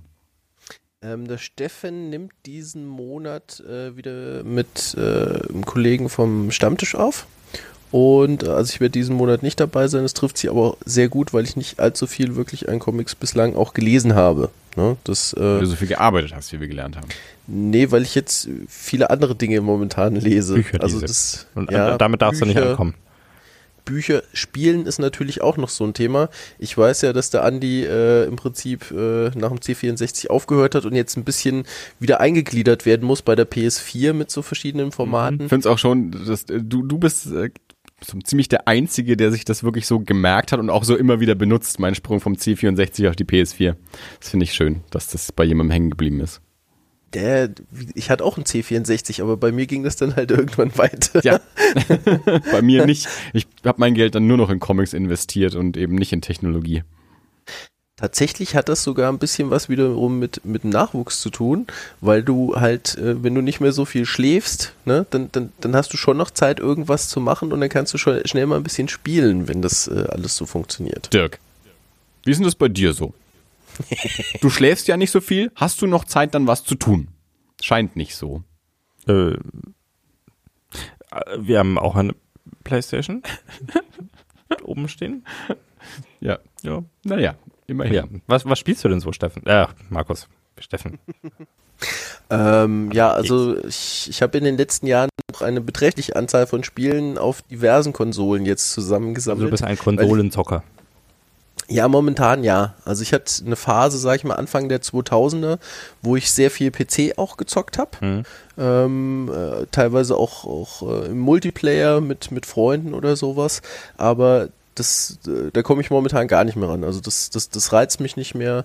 Ähm, und jetzt bin ich im Prinzip von alles vom NES bis zur PS4 am Durchspielen. Ja, alles, was du so. Ich habe verschiedene Konsolengenerationen verpasst, wie zum Beispiel die PS3 zum Beispiel, die, die hatte ich gar nicht, da hatte ich äh, eine Xbox 360 zu dem Zeitpunkt mhm. und da hole ich jetzt so ein bisschen die Exklusivtitel nach. Mhm. und ähm, ja, also das ist halt was, kannst das Gehirn relativ schnell ausmachen und äh, es entspannt mich halt schon irgendwie. Ich habe halt dann auch da wieder dieses Sammelding, dass ich dann sage, auch das könnte ich noch haben, das könnte ich noch haben. Und gerade bei den Sachen, die du gebraucht halt wirklich mittlerweile für einen Apfel und ein Ei kriegst, mhm. ähm, steht jetzt einiges jetzt hier im Regal. Ja, das ist. Ich habe auch nicht dieses. Ähm, beim, beim Steffen ist es tatsächlich so, der sagt dann immer, ja, er will das dann äh, in, in, der neuesten Grafik oder bei meiner Schwester ist es auch so, die sagt, ja, was, was soll ich noch PS3 spielen? Aber ich habe da schon eine erhöhte Toleranz auch für schlechtere Grafik. Sag ich mal, wenn mir das Spielprinzip gefällt, dann kann ich auch durchaus mal noch ein PS1-Spiel spielen. Ja, du hast halt einen Sinn für Historie. Ja, also nennen, nennen wir es wenn, so. Ja, das, das liegt vielleicht auch wiederum am Alter halt. Ne? Wenn du das halt mit einem Atari 2600 und mit, mit einem C64 mitgemacht hast, ähm, dann ist ja alles für dich äh, Science Fiction. Ja, das, äh, das, ja, das also, ist halt Retro. Ja, also ich kann mich da gut, sehr gut mit beschäftigen und ähm, auch genreübergreifend. Also ich mache jetzt keine Sportspiele oder sowas, aber sonst eigentlich nahezu alles. Ja. ja. Du bist ja Science-Fiction-Fan. Hast du dir den neuen Cloverfield schon angeschaut? Wenn du den mit Clo den, Cloverfield Cloverfield Paradox auf Netflix. Nein, nein, ich habe davon gehört. Das letzte, was ich da gesehen habe, war tatsächlich, wie hieß der? Ähm, Cloverfield Lane war der. Genau. Also es gibt ja bisher jetzt diese drei. Das war ja so ein bisschen der ja, Aufreger ist das falsche Wort, so die, das spektakuläre Ding der Woche. Ähm, also es war schon lange im, ähm, im Gespräch, also es dritte Cloverfield kommt, ähm, war ursprünglich mal ein Film namens ähm, God Particle, glaube ich, der dann zum dritten Cloverfield wurde. Man wusste nie so genau, wie er heißt. Ähm, es gab einen Veröffentlichungstermin, mehr oder minder, und dann hieß es zuletzt plötzlich so, naja, Paramount ist nicht so richtig zufrieden mit dem Film und so, und die bringen ihn vielleicht nicht raus. Dann gab es Gerüchte, dass er möglicherweise eben auf Netflix rauskommen soll, weil Paramount jetzt auch gerade zuletzt den Film ähm, Annihilation von Alex Garland, der zuletzt ähm, Ex Machina gemacht hat, äh, Verfilmung von einem Jeff Vandermeer Buch, der auch schon fürs Kino eigentlich einen Termin hatte und den sie jetzt dann aber auch auf Netflix abgeschoben haben. Ähm, also dann gab es eben Gerüchte, dass sie das mit dem ähm, neuen Cloverfield eventuell auch machen. Und dann gab es so die ersten Gerüchte, naja, so, also es gab immer noch keine feste Ankündigung, dass er wirklich bei Netflix ist. Und dann gab es so die Gerüchte, naja, Super Bowl steht an, möglicherweise gibt's dann da so einen Teaser und eben die Ankündigung, dass der Film tatsächlich auf Netflix dann irgendwann rauskommt. Tatsächlich war es dann so, dass dann irgendwie, ich glaube, nach dem ersten Viertel kam dann tatsächlich ein Teaser ähm, für den Film. Und dann kam die Ankündigung, ja, nicht nur Netflix bringt den Film, sondern Netflix bringt den Film, sobald dieser Super Bowl zu Ende ist. Also, wenn dieses Spiel, das ihr gerade anschaut, fertig ist, könnt ihr direkt auf Netflix gehen und euch den neuen Cloverfield anschauen, von dem ihr vor einer Stunde noch nicht mehr wusstet, dass er wirklich auf Netflix kommt. Äh, jetzt sind wir hier in Europa durch die Zeitverschiebung ähm, da. Äh, also ich habe es nicht mitbekommen, weil ich nicht den Super Bowl angeschaut habe. Ich bin dann aufgewacht und zu den Nachrichten, die mir David auf WhatsApp geschickt hat in All Caps, ähm, dass er jetzt halt wach bleibt und sich den neuen Cloverfield anschaut. Äh, ich habe ihn auch bis heute noch nicht gesehen, weil ich jetzt auch die Woche noch nicht die Zeit hatte. Mein Interesse daran war auch nicht so groß, weil niemand den Film mag. Ähm, was äh, ja äh, ein bisschen darauf hindeutet, okay, es mag einen Grund geben, warum äh, Paramount den auf Netflix verschoben hat, dass sie nicht zufrieden waren mit dem Film und nicht zu viel Marketingaufwand ähm, da reinsetzen wollten und ihn dann eben lieber an Netflix gegeben haben. Ähm, aber ja, wenn du ihn jetzt gesehen hättest, äh, hätte mich mal interessiert, was, was du dazu sagst. Wir werden jetzt sicherlich demnächst irgendwann mal gucken, aber ja, es, soll auch dieses Jahr dann schon der vierte Teil rauskommen, namens Overlord. Ähm, der soll dann irgendwie zu Halloween ins Kino kommen und zwar tatsächlich ins Kino kommen anscheinend. Ähm, viel, viel mehr gespannt bin ich wirklich auf Annihilation, ähm, Auslöschung, weil ich da den Trailer sehr, sehr gut fand und jetzt auch gerade das Buch lese, weil ich dann dachte, ich, da möchte ich wirklich das Buch vorher noch lesen, bevor der Film kommt und dann festgestellt, als ich irgendwo mal recherchiert habe, wann ist denn jetzt der, der Starttermin für den Film, bis wann muss ich denn das Buch gelesen haben und dann festgestellt habe, ach was, der kommt jetzt doch nicht ins Kino. Ich habe zwar schon Trailer im Kino gesehen, aber jetzt kommt er eben nicht ins Kino, sondern ähm, kommt auf Netflix raus, ähm, kommt nur sehr ausgewählt im kleinen Release in den USA, ich glaube Kanada und mh, hm, noch irgendwo China oder so.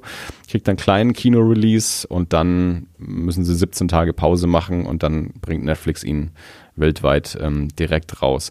Meine Hoffnung dabei ist, dass äh, also soweit man das mitbekommt bei dem Film, ist wohl der Fall so, es gibt äh, zwei Produzenten, die sich uneins waren über diesen Film. Der eine Produzent, der gesagt hat, der, den versteht keine alte Sau, wir müssen den zugänglicher machen fürs Publikum. Und der andere Produzent, Scott Rudin, der ein Produzentenlegende in Hollywood eigentlich ist, der alle großen Tim Burton Sachen ganz viel produziert hat und, und viele andere Sachen, ähm, der gesagt hat, nein, der Film bleibt so wie er ist, so wie Alex Garland als Regisseur den auch gewollt hat und, und ne, das passt dann so. Ähm, und dann aber eben das Studio quasi beschlossen hat, okay, wenn der Film so bleiben soll, wie er jetzt gerade ist, dann geben wir ihn aber an Netflix, damit wir weniger Arbeit damit haben und weniger Verluste damit haben. Also von daher, in dem Fall scheint es so zu sein, dass quasi die Integrität des Filmemachers und des Films erhalten geblieben ist. Dafür kommt er aber halt auf Netflix und bei Cloverfield scheint es so zu gewesen, gewesen zu sein, dass der Film wirklich nicht so dolle war und deswegen auf Netflix gegangen ist. Ähm, wie gesagt, bei Annihilation lese ich gerade das Buch. Ähm, da bin ich jetzt sehr, sehr gespannt, weil das Buch finde ich ziemlich gut. Auch wieder so ein Weird Fiction-Ding. Ähm, da Natalie Portman ist in dem Film, ähm, wer ist der? Jason? Nicht Jason Isaac, äh, ich vergesse mal, wie er heißt. Der Poe Dameron, jedenfalls. Oscar Isaac, genau, ist, ähm, ist mit drin und noch ein paar andere Nasen, die ihr schon mal gesehen haben kann. Äh, auch ein bisschen was, ja, weirdes, Science-Fictioniges, ohne Raumschiffe, aber halt ein bisschen abgefahren. Äh, Trailer sahen eben damals sehr gut aus. Äh, daraufhin habe ich mir das, das, das erste Buch dann zu Weihnachten schenken lassen. Ist eine ist eine Trilogie, sind drei Bücher, die Southern Reach Trilogie von Jeff Vandermeer. Das erste Buch hat unter 200 Seiten, das ist meine Länge, das finde ich gut, sowas. Ähm, und ähm, da dachte ich mir, gut, das schaffe ich noch schnell zu lesen, bevor der Film dann tatsächlich rauskommt, wird also Mitte, ich glaube Mitte März oder sowas wird es werden, ähm, dass der dann auf Netflix rauskommt. Äh, einer von euch beiden irgendwie davon schon mal was gehört? Southern Reach Trilogie, Annihilation? Ähm, Nein. Jeff Vandermeer? Nee, nee.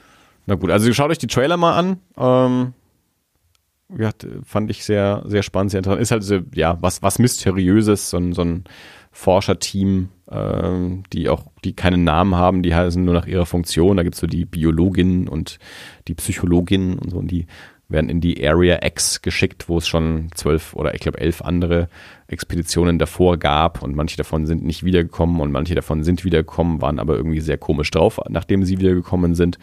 Und äh, Natalie Portman spielt eben die Hauptfigur, deren Ehemann schon in der vorherigen Expedition war und eben sehr komisch und verändert zurückkam. Und dann geht sie auch äh, in diese Expedition, in die nächste Expedition nach Area X und ähm, berichtet also davon, wie es dort, wie es dort komisch ist. Ähm, ja, wie gesagt, Weird Fiction recht, recht abgefahren. Da bin ich jetzt sehr, sehr gespannt, wie, äh, wie der Film das dann macht und wie der Film das erzählt. Wie hat Alex Garland, Ex Machina, haben wahrscheinlich relativ viele Menschen gesehen. Ähm, war ja auch so ein, so ein Science-Fiction-Hit. Äh, ansonsten hat er, ist er ursprünglich mal Romanautor, hat dann auch die Drehbücher geschrieben für Danny Boyles The Beach und ähm, 28 Days Later. Und ich glaube auch für Sunshine, glaube ich auch, von, von Danny Boyle. Großartiger Science-Fiction-Film, den viel zu wenige Menschen gesehen haben, den mehr Menschen sehen sollten und hat dann eben angefangen, auch selber Regie zu führen mit Ex Machina und jetzt dann eben Annihilation. Also auf den bin ich sehr gespannt. Ähm, den werde ich natürlich dann auch besprechen. Und vielleicht guckt sich Dirk den ja auch an, weil der hat ja Netflix, äh, kann den zu Hause angucken, muss dafür nicht ins Kino, weil der Film nicht ins Kino kommt, hm. äh, was ich und Alex Garland sehr schade finden. Aber dafür hat dann der Dirk vielleicht auch die Möglichkeit, den anzugucken und im Podcast was dazu zu sagen, falls es ihn interessiert. Möglicherweise. Ähm, vorstellbar. Mal einen Trailer angucken. Ja.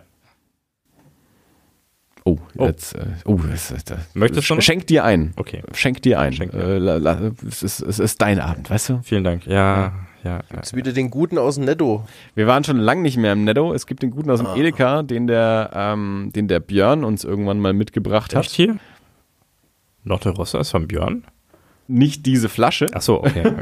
Diese Flasche habe ich, ich dachte mitgebracht. schon, Äh, der steht so lange in meinem Keller. äh, Als der, als der Björn äh, mal da war, hat er uns diesen Wein mitgebracht und gemeint, dass er Stimmt, seine ja. Frau den Ja, immer gerne ja. trinken. Da ist auch ein Mond drauf. Hier im Edeka, der nun mal auch auf dem Weg hierher ist für mich. Und seitdem bringe ich den auch äh, gerne mal mit, weil der tatsächlich sehr gut ist. Ja. Aber den, den, den, den guten Spätburgunder vom Netto, äh, ich, ich bin nicht mehr regelmäßig im Netto und äh, wir haben uns dann einfach auch ein bisschen, ein bisschen weggearbeitet. Freigeschwommen. Ja, also Ja. vielleicht, ich, vielleicht kann ich mal gucken, ob es mittlerweile einen neuen Jahrgang gibt, der nicht nach Katzenpilze Als, als schmeckt. wahrer äh, Connoisseur kann man sich ja da auch nicht irgendwie festlegen. Muss er höre offen sein. Viel, ich höre immer viel von euren Importweinen. Trinkt ihr auch den guten fränkischen Wein? Hier jetzt nicht so. Ich glaube, Nee? Nee. glaub fast, wir hatten noch keinen fränkischen Wein. Aber der Franken ist jetzt auch nicht so für trockene Rotweine bekannt. Nee, ist eher, Und eher der so Dirk weiß. ist ja auch ein Snob, wenn es So. um sowas geht. Tja. Also es Und muss so ein ein- trockener Rotwein So ein sein. Boxbeutel brauche ich im Dirk, glaube ich, nicht anbringen. Ach du, im Zweifelsfall. Er ist ja froh, wenn er überhaupt mal irgendwas trinken kann. Mittlerweile. ja. Früher war das anders. Früher war er noch wählerisch, jetzt hat er Kinder. Jetzt schüttet er alles in sich rein, was er Ich war, kriegen kann. ich war kürzlich mit, äh, mit, mit ähm, als ich, ähm, ich war ja äh, lange Zeit in der Gastronomie tätig und ich hatte einen Freund, der, der war irgendwann offiziell mein Alkoholproblem, weil wir uns äh, regelmäßig während der Schicht über die Kante gegeben haben. Was in dem Moment nicht so schlecht war, also nicht so schlimm war, weil ich Gesch äh, Geschäftsführer von dem Laden war, aber trotzdem war es äh, teilweise ein bisschen viel. Und wir waren kürzlich mal wieder weg und der hat jetzt auch ein Kind, äh, so in, im, im Alter unserer Kinder hier und ähm, das war schön. Wir waren in einer Bar, wir waren den ganzen Abend da. Irgendwann sind wir raus aus der Bar, weil die Bar zugemacht hat und dann meint irgendjemand, äh, oder er fragt mich, wie kommst du jetzt nach Hause? Ich sage, naja, U-Bahn halt. Und dann meint irgendjemand, ein Vorbeigehender, die fährt seit anderthalb Stunden nicht mehr. Und, ich, und dann sind wir aus, äh, aus, äh, aus einer Kurzschlussreaktion in einen, in einen Pub gegangen, vor dem wir gerade standen. Und dann haben wir dann nochmal schnell am Guinness getrunken auf den Scheck. Und äh, alter Schwede, der nächste Tag war nicht gut.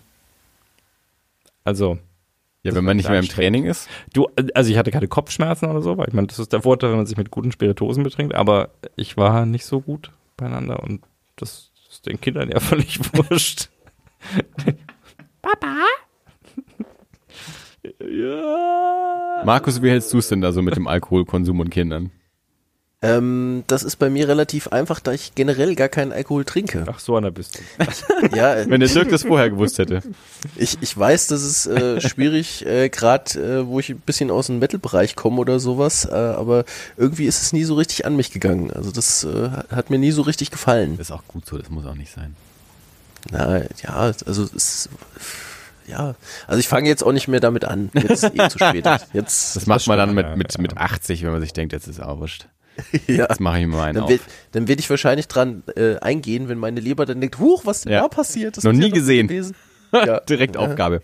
Bist du eigentlich aus, du bist aus der Gegend, wo du bist, oder? Also du bist in, Nein, nein, Nein, also ich nicht? bin, ich Klingt bin doch nicht ursprünglich, ich bin ursprünglich aus Nordhessen und ähm, also an der Grenze zu Niedersachsen mehr oder Hey, weniger. okay, du hast es also So weit weit. geschafft von Nordhessen nach woanders in Ein Hessen. bisschen weiter runter. Ja, na, Also, von Nordhessen nach Unterfranken, ne? Also das ist, ne, das äh, passt ist dann das, auch ist wieder. das stimmt, Unterfranken? das hat er schon mal erzählt. Ja, das Ah, ist so aber knapp, genau an der Grenze nach Hessen. Ja, gut, wobei selbst, also ich, selbst die Unterfranken, die ich kenne, die, denen ist nicht so ganz klar, wo sie dazugehören. Also das ist, äh, Nee, das ist schon, das sind schon fließende Verlorenes Grenzen. Volk auch irgendwie so. Ja, Ja, die, die reden auch deutlich äh, südhessischer, als ich das zum Beispiel tue. Ja, also das, das ist, äh, ich, ich weiß nicht, warum das auf einmal ein anderes auch schon so Bundesland ist. nordhessisch, man hört es schon. Ja, Ich habe überhaupt keine Ahnung, aber man merkt, dass er nicht, also Fränkisch redet er nicht.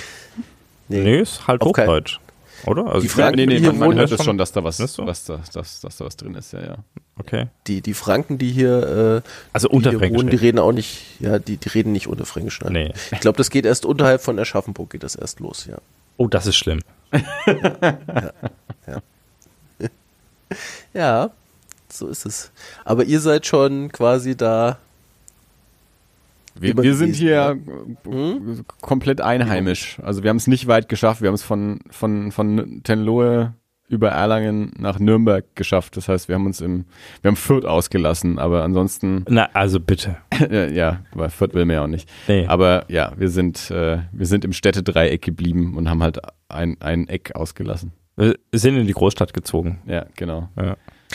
Aber das ist ein interessantes Thema. Ähm, ihr müsst ja jetzt auch so 20-jähriges Abi gehabt haben, ne? Ich hab Trefft ihr euch da? Also, okay. Also bei uns gab es kein Treffen oder ich wurde nicht eingeladen. So, ich wurde okay. nicht eingeladen. Also bei uns gab es mal eins. Nee, ich, ich bin in der, äh, ich bin in der 13. abgegangen. Also okay. und bei das mir hat scheinbar dazu geführt, dass man entweder das oder Antipathien oder persönliche Animositäten des oder der Organisatorin ja hat dazu geführt, dass man mich nicht eingeladen hat und das halt. Also bei mir war es jetzt immer noch eine offene Wunde. Danke fürs Salz. Bei mir war es letztes Jahr ähm, das 20-jährige. Das Jahr davor wäre das 20-jährige von meiner ursprünglichen Klasse gewesen, die mich, glaube ich, zumindest zum 10-jährigen auch noch mit eingeladen hatten. Aber ich glaube, ich glaube einfach wirklich zum 20-jährigen hat niemand was gemacht. Also ich hätte jedenfalls nichts mitbekommen und ich habe auch von den Leuten, die ich kenne aus meinem Jahrgang, auch nichts mitbekommen. Also ich habe durchaus noch mhm. Kontakt zu ganz vereinzelten Leuten aus, aus meinen beiden Klassen. Äh, und ja, ich, ich glaube, zum 20-Jährigen gab es einfach da nichts. Mhm. Gibt es da noch viele bei euch in der Gegend, die dann auch, auch da sind? Oder ist es eher so, dass sich es wirklich so in die ganze Welt verteilt? Also bei mir, wie gesagt, ich habe ich hab nicht zu vielen Leuten Kontakt wirklich mhm. nur zu, zu wenigen und jetzt gerade aus meiner, also aus meiner alten Klasse, ich bin, ich bin in der zehnten Klasse einmal durchgefallen, deswegen aus, aus meiner alten Klasse, die Leute, zu denen ich da noch Kontakt habe, die kenne ich auch noch aus dem Kindergarten. Also das sind noch so wirklich. So also, wie mich? Äh, wir waren nicht in einer Klasse, aber Kindergarten. Nee, aber ähm, So gerade gesagt. Wir waren aber nicht zusammen in der Schule. Habe ich nicht, das habe ich nicht ja, gesagt.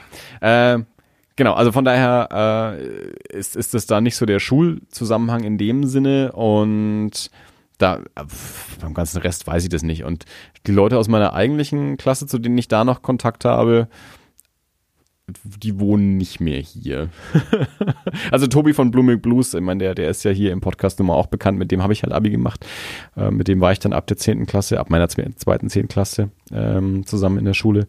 Der ist jetzt aktuell in Schweden, war zehn Jahre lang in den USA, dann zwischendurch mal ein bisschen hier, jetzt eben in Schweden und danach weiß man nicht so genau, wo es ihn hin verschlägt. Ähm, hauptsächlich berufsbedingt von der, von der Freundin, weil man nicht weiß, wo es die hin verschlägt. Und ähm, ja, nee, also aus, aus so, also von früher ist Dirk jetzt, glaube ich, der Einzige, der wirklich hier ist. Wir waren, wie gesagt, nicht, nicht zusammen auf der Schule, ähm, aber im Kindergarten zusammen. Aber ansonsten, ja, sind, sind meine Leute auch eher über die Weltgeschichte verteilt und bei allen anderen weiß ich es nicht. Aus denen ist halt, die haben halt alle was Anständiges gemacht und sind halt dann weggegangen und, und haben sich irgendwie, weiß nicht, coole Berufe in der Welt gesucht. Mhm. Ich, ich komme ja, Nordhessen ist halt eine relativ strukturschwache Region, also das Größte, was du da so in der Nähe hast, ist Kassel. Und da ist tatsächlich, ich würde so sagen, so 80 Prozent äh, von den Leuten, die man dann bei so einem Treffen halt wieder sieht, sind halt irgendwo in der Welt verteilt. Also natürlich, sag ich mal, in den größeren Regionen, wie jetzt Rhein-Main-Gebiet oder München, äh, hast du relativ viele, auch Berlin, aber tatsächlich haben wir auch einige, die halt, der eine kam aus Japan, der andere kam aus Kanada. Also es ist wirklich ultra gestreut, wie das äh, geworden ist. Also da war ich doch dann äh, sehr verblüfft. Ich bin ja nicht bei Facebook, ne? Das, äh, und ähm, deswegen waren viele Sachen da wirklich sehr, sehr neu für mich bei so einem Treffen. Also das, ähm, ja, also Abi-Treffen sollte man sich wirklich, auch wenn man die Menschen hasst, geben, weil na, also natürlich Leute, mit denen man äh, sowieso viel Kontakt hatte in so einem Abi-Jahrgang, da ist das, da ist das, äh, zu denen, die trifft man vielleicht auch so mal oder ist auf anderen Wegen mit denen kon in Kontakt oder so. Aber es ist schön, einfach auch so in unserem Alter auch so den Zerfall von einigen zu sehen. Das muss ich jetzt mal wirklich sagen. Ja, aber Schwede, es ist ja fast frustrierender, mit dir zu reden, als mit Andi. Hey. Das, das, das, Problem ist aber, wenn man selber der Zerfallene ist. Ja? Also. Ach so, ja. ja. Ihr habt euch doch gut gehalten. Bei uns ist natürlich München so ein Ding. Also ich glaube, München, da sind halt doch Leute hingegangen. Also jetzt mein Felix, mit dem war ich jetzt auch nicht auf der Schule. Ähm, aber der, der ist dann halt äh, da auch hingegangen und ein anderer Freund, mit dem ich Abi gemacht habe.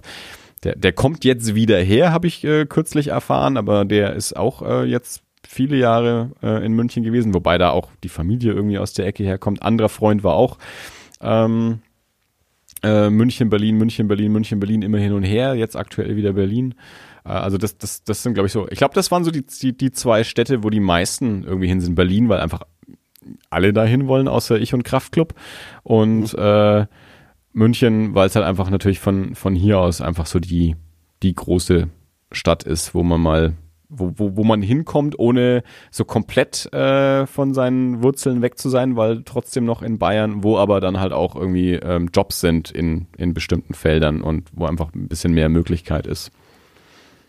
Und wo du die Möglichkeit hast, einfach zu sagen, ich steige in den Zug und bin in einer Stunde oder so wieder zu Hause bei meinen Eltern oder wo auch immer in meinem Umfeld. Ja, ja genau. Also es ist schon, ja. ja. Das ist halt auch, ich habe halt auch natürlich viel mit Marketingleuten irgendwie so zu tun und da ist dann halt dann sind halt einfach so solche Städte oder auch Medien. Ich meine, ich habe ja Medienwissenschaft studiert, ähm, also alles, was auch Film und Fernsehen ist und sowas, da, da ziehen natürlich dann solche Städte, wo äh, wo solche Jobs dann eben auch sind, gerade im Medienbereich, klar, natürlich Berlin, aber auch, auch Köln, aber eben auch München und, und Marketing natürlich ganz genauso, wenn man dann eben nicht, nicht komplett weit weg will, dann, ähm, dann ist München natürlich so das Ding. Aber ja, ich meine, meine Frau ist aus diesem Stadtteil nicht mal raus, weil es ihr hier so gut gefällt und sie damit äh, ah, gut Ziegelstein ist auch wirklich schön. Ist es, äh, ja, ja. Und Buchhandlung, mittlerweile, alles, was man eben, braucht. mittlerweile sind wir hier ja auch alteingesessene Ziegelsteiner, äh, die mit der Buchhandlung. Neulich war ähm, eine Präsentation, Buchpräsentation in der Buchhandlung, davon kann ich auch nochmal berichten, wir müssen den Fernando auch mal wieder einladen, dass der mal wieder vorbeikommt.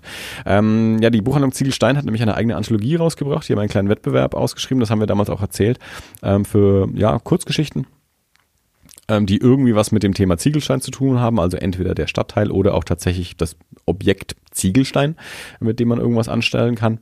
Und haben dann da Geschichten ausgewählt und daraus dann eben eine Anthologie gemacht, ein Buch gedruckt. Und da war jetzt kürzlich die Präsentation in der Buchhandlung ähm, wo dann auch der Verleger und auch ähm, einige der, der Autoren da waren, teilweise aus, aus Österreich angereist oder eben auch aus anderen Ecken, natürlich auch welche aus Nürnberg, die dann ähm, Teile aus ihren, aus ihren Kurzgeschichten auch vorgelesen haben. Das war eine sehr launige Angelegenheit, also waren, waren doch auch einige Besucher da äh, und, und auch äh, die, die Ausschnitte aus den Geschichten, die es dort zu hören gab, äh, waren sehr unterschiedlich in ihren Ansätzen, sehr unterschiedlich auch in ihren Genres, aber ähm, auch auf ihre Art dann jeweils sehr unterhaltsam.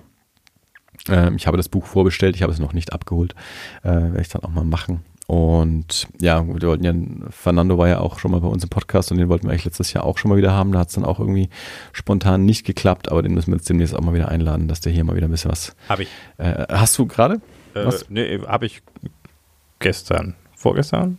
Ach so, du hast mit ihm gesprochen. Du warst ja, dort. Ich war dort. Ja. Ich habe ein Buch abgeholt. Ich werde wahrscheinlich Samstag wieder dort sein. Ich weiß. Das weiß er auch. Er, er hat gesagt, letzten Samstag waren wir nicht da. ja, ich weiß, aber er hat gesagt, am Samstag kommt Andi bestimmt. ja, ich meine, wir sind ja, wir sind ja fast jeden Samstag da. Ähm, und letzten Samstag waren wir halt nicht, weil wir da, was waren wir denn? Da waren wir irgendwie anderweitig unterwegs. Ich weiß gerade gar nicht, wo wir waren letzten Samstag. Irgendwo mussten wir hin. Ist das so, die anderen treffen sich im Comicladen und ihr trefft euch in der Buchhandlung Ziegelstein? Wir haben uns noch nie in der Buchhandlung Ziegelstein getroffen. Wir treffen uns immer so. nur hier in diesem Keller. Ja. Ach so. Ja. Ihr seid unabhängig voneinander da. Okay. Ja. ja. Ja, Dirk ist ähm, halt irgendwie mal unter der Woche da, um ein Buch abzuholen und ich und Bianca sind samstags dort, um Kaffee zu trinken. Okay. Also bei mir hat's, äh, bei mir hat's der, der äh, Buchhändler Ziegelstein, Hashtag Buchhändler Ziegelstein. Buchhandlung geschafft. Ziegelstein. Nein, der Buchhändler Ziegelstein. So, ein neuer Hashtag. Hashtag Buchhändler Ziegelstein geschafft hat, durch seine Anwesenheit in unserem Podcast mich dazu zu bringen, dass ich Bücher tatsächlich zu ihm bestelle, äh, um den lokalen Einzelhandel zu unterstützen und ähm, nicht mehr, ja, nicht mehr per Amazon hierher liefern lasse. Und Bianca so und ich aus. sind einfach ähm, und ich habe auch schon Bücher spontan gekauft. Uh. Du hast dir schon was empfehlen lassen, wie den Jonathan Safran Foer, den du nicht liest, der da oben auf dem Regal liegt. Ja, aber das hat einen anderen Das jüdische Melodram mit 800 Seiten. Ja, das hat 600. ja, ist ja so. Ja, ich weiß, aber es Und dann hat er sich Infinite Jest gekauft, ja. das er auch nicht liest. Das andere 800 Seiten Buch, 600 Seiten. Ich sind grobe Schätzungen. Ich das Weiß kommt nicht ansatzweise hin. Deutsche Übersetzung ist länger, ja. Ja, ich habe das englische Buch, haben wir schon mal drüber gesprochen. Die Übersetzung aufs Deutsche ist normalerweise länger als Englisch. Ähm, ja, nee, äh, ja, hast du, du hast uns doch bestimmt schon über die Buchhandlung Ziegelstein reden hören, lieber Bridge. Natürlich, natürlich, natürlich. Ich habe schon überlegt, da zu bestellen. Das Problem ist, zu dem Zeitpunkt habe ich wenig Bücher gelesen halt. Ne? Das ist, ist aber jetzt, aber jetzt. Und dann Ja, kommst jetzt- du her und holst jetzt- es hier ab. Kannst dann, wenn du dann zum In Comic Salon Nürnberg. herkommst, äh, kommst du mal nach Ziegelstein mit und holst es da ab. Ich, ich werde mir mal anhören, wie diese Anthologiereihe da zum Thema Ziegelstein wird. Also es kann ja nur gut werden, weil äh, vieles, was ich mit dem Thema Ziegelstein an sich assoziiere, geht in Richtung Splatter und das könnte natürlich Kommt aus dem linksradikalen halt, ne? Bereich. Ja. Ich glaube, in dem Bereich ist nicht so viel in der Anthologie drin, aber der Fernando ist ja auch ein Comicleser. Äh, der, ist, der ist ja auch, der ist nicht ganz unser Jahrgang, der ist, der ist ein, ein kleines bisschen älter, nicht viel, aber quasi so, was die, was die Comic-Erziehung angeht, ist er so unsere Generation. Also haben wir eben auch festgestellt, dass wir da äh, ähnlich aufgewachsen sind und ähnliche Sachen gelesen haben. Ähm, von daher auf jeden Fall auch ein, ein, ein Comic-interessierter Mensch, der dann auch gerne mal beim Comic-Salon ist. Nur dadurch, dass er natürlich sein eigenes Geschäft hat, nicht so viel beim Comic-Salon ist wie andere Menschen. Aber halt auch mal einen Tag mal hingeht oder so. Ähm, Generation Yps. ja, ja, ja, genau so die, die Ecke, ja. Ja. Absolut. Äh, mit, mit Spielzeug und Comics aus dem Yps aufgewachsen, ja. Wir hatten ja nichts früher, war ja alles kaputt nach dem Krieg, ne? Das, Ja, ja, genau. Und äh, wie, wie ein Freund von mir immer sagt, der, der isst keine Rüben, weil Rüben haben wir im Krieg gegessen. Ja, du nicht, deine Oma, aber das hat er halt von der Oma so gelernt. Äh, deswegen isst er auch keine, keine Rüben. Und ja, jetzt, jetzt können wir uns was Besseres leisten. Ich denke, es muss ein krasser Unterschied sein, wenn du jetzt aufwächst. Äh, Weil allein diese Medienflut, die du jetzt einfach konsumieren kannst, die einfach da ist jeden Tag. Ja. Ne, das äh, muss mir ja auch irgendwie mit umgehen. Ich meine, früher warst du froh, wenn eine Stunde Kinderprogramm im Fernsehen kam, ne, so 16 Uhr oder so. Äh, und äh, jetzt kannst du dich rund um die Uhr von allem Möglichen b- berieseln lassen. Ne? Also Oh Gott, ja, Conny hat uns schon den Arsch gerettet. Ja, das ist auch, ähm, also ich meine, ich, ich bin ja natürlich da immer der Kulturpessimist. Das ist ja auch so meine Rolle dabei dann. Ähm, ich, also auch sowas wie jetzt hat, ähm, Filme kommen direkt auf Netflix raus und die Welt freut sich, dass sie nicht, dass sie alles sofort verfügbar haben und sofort gucken können und so und nicht erst ins Kino müssen und tralala, bla bla bla. Ähm, und, und ich sag dann, also in, in meinem Kopf macht das Ganze dann halt auch immer so beliebig. Dinge haben keinen Wert mehr, weil ständige Verfügbarkeit äh, und auch so beliebige Verfügbarkeit, also wenn ich halt früher einen Film sehen wollte, musste ich eben ins Kino gehen und da lief er dann auch nur eine gewisse Zeit. Und wenn ich ihn da verpasst habe, hatte ich ihn dann halt auch verpasst. Und jetzt halt ist es halt so, naja, der ist ja jetzt auf Netflix. Kann ich ja die nächsten 18 Jahre anschauen. Wenn ich ihn aber nicht gleich geschaut habe, bin ich auch wieder raus aus der Diskussion, weil man muss ihn ja sofort gucken und dann ist ja auch wieder diese Spoilerfrage und so. Äh, und und ähm, wenn man True Detective nach vier Jahren guckt, ähm, nimmt man ja auch schon am Diskurs nicht mehr teil. Äh, und, und jetzt, wenn man, wenn man äh, Cloverfield Paradox nicht direkt nach dem Super Bowl gesehen hat, braucht man sich auch nicht wundern, wenn man es gespoilt bekommt, weil wenn es einem wert gewesen wäre, hätte man es ja gleich angeschaut. Weil es ist ja sofort verfügbar. Also, wie ich äh, im Podcast ja auch schon öfter gesagt habe, wir wollen alles, äh, wir wollen alles verfügbar haben zu der Zeit, wo wir es wollen, auf dem Gerät, auf dem Kanal, wo wir es wollen. Wenn man es aber nicht gleich geguckt hat, ist man auch schon wieder raus. Äh, ja, ich find's schade in manchen Bereichen. Ich habe heute, heute habe ich zum Beispiel drüber nachgedacht. ähm, Ich, wir kommen ja nun mal so aus der Kinoecke äh, mit diesen, mit mit, es man, es ist ja jetzt nicht nur Annihilation und und und, und Cloverfield. Das sind ja, meine, wir haben jetzt neulich über Bright gesprochen oder auch ähm, und seien es nur Adam Sandler Filme, der irgendwie einen Vertrag mit mit Netflix hat, der jetzt einfach jeden neuen Film auf Netflix rausbringt und so. Äh, aber sowas wie, wie eine Nachhaltigkeit, also sowas wie äh, auch oder auch ein Wiederentdecken von, von, von Regisseuren, von Schauspielern, von, von Filmen, auch sowas, ähm, also durch, durch Festival-Wiederaufführungen oder durch so, durch so äh, Werkschauen. Das Filmhauskino Nürnberg macht eine Werkschau von dem und dem Regisseur und, und zeigt dann innerhalb von vier Wochen irgendwie 10, 20 äh, Filme von, von einem Regisseur stellt die in einen bestimmten Fokus, macht vielleicht noch Diskussionen und sonst irgendwas dazu und dann gibt's auch ein gewisses Wiederentdecken und eine gewisse Diskussion um sowas. Ja, ja jetzt gibt's keine Kopien mehr von Filmen, weil die einfach direkt auf Netflix rausgehen und immer verfügbar sind. Und jeder guckt es irgendwann halt mal. Also ich guck's jetzt, der Dirk guckt's in zwei Wochen, der Breedstorm hat's schon gesehen und irgendeiner guckt's dann nächstes Jahr an. Und es gibt überhaupt nicht so ein, so so ein Fokus auf solche Sachen. Und ich glaube, dass das was verändert. Das, das soll jetzt auch nicht, also ich finde es natürlich schade, also für mich, ich habe natürlich eine Bewertung, aber an sich soll es keine Bewertung haben. Also äh, Veränderung im kulturellen Prozess und wie in allem anderen, auch, auch was Technik angeht und sonst was. Es gibt einfach immer eine Veränderung.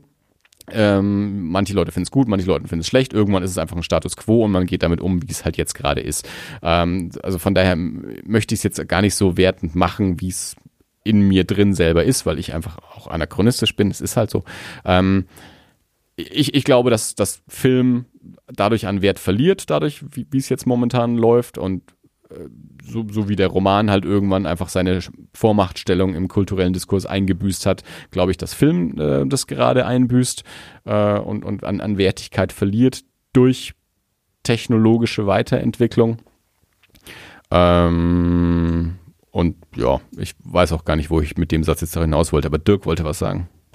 Ja, ich bin ein bisschen irritiert. Also du hast, als wir noch im Kino gearbeitet haben, und das ist 18 Jahre her. Ich wollte, die Woche habe ich im Bus dran, ich glaube heute früh habe ich im Bus dran gedacht, dich mal zu fragen, bist, ist, ist, dir eigentlich klar, wann du angefangen hast, im Kino zu arbeiten und wie lange das her ist? Weil das ist ja, ich hab, 20 Jahre. Ja, ich habe äh, angefangen, als es aufgemacht hat. Ich weiß nicht mehr genau, wann das war, aber ich war erst 99 ja, war mein letztes Jahr. Es war 2000 war mein letztes es, Jahr. Es war Herbst 97, dass das Sinister aufgemacht hat. Dann habe ich Und du hast kurz drauf hast du ja angefangen. Also ja, das ist 20 Jahre Zwei her. Monate später, ja. ja. Ja, okay, also äh, und, und äh, wir haben, als wir noch im Kino gearbeitet haben, da hast du schon das Multiplex-Starben vorausgesagt. Du hast du warst damals äh, sehr konservativ in deiner Schätzung, weil du hast es ungefähr 2000, für, ich, du hast es für 2020 vorausgesagt, ungefähr. Und es fängt ja jetzt schon so ein bisschen an. Oder es hat ja schon vor einigen Jahren angefangen. Also es konzentriert sich sicherlich, es gibt ein paar Orte, die laufen, es gibt das Cinecittà, das läuft, äh, weil, weil der Weber halt auch äh, Schritte macht, wie, wie Deluxe-Kinos zu bauen, die ein Konzept sind, das man sich sicherlich vor 20 Jahren hätte nicht vorstellen können, dass jemand bereit ist, 18 Euro für eine Karte zu berappen, dafür, dass er liegen kann und äh, sein Popcorn in, im Porzellanschüsselchen an den, an den Platz serviert bekommt. Ähm, aber es gibt genug Multiplexe, die schon zugemacht haben. Es wurden ganze Kinoketten verkauft. Also allein unsere, ich meine, wir waren damals bei Sinister, das war damals ein, ein äh, Unternehmen, äh, das von, von einem deutschen Geschwisterpaar aufgebaut wurde und das mittlerweile, glaube ich, durch zwei Hände ging und in australischer Hand ist das ist schon, schon deutlich anders mittlerweile alles.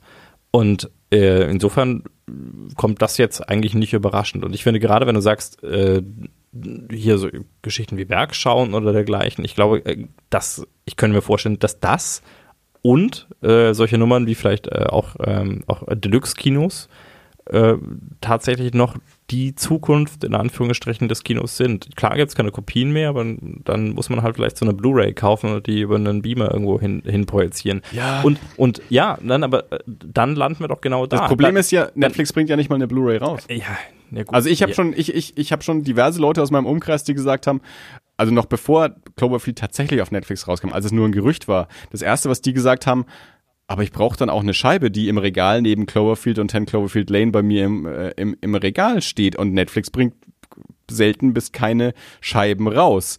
Äh, aber das sind halt, das sind halt diese Sammlernasen und die sind dann eben auch in der Minderheit. Ja gut, aber das, das sind ja äh, das jetzt ein Spezialfall, aber äh, wenn du sagst, äh, diese Werkschauen fallen weg, ich glaube gerade gerade solche Dinge, also auch Leute, die für, für Festivals oder für bestimmte Gelegenheiten auch ein bestimmtes Programm kuratieren, ich glaube, gerade das ist noch die Zukunft, die dabei bleibt. Und Aber es halt stirbt ja aus.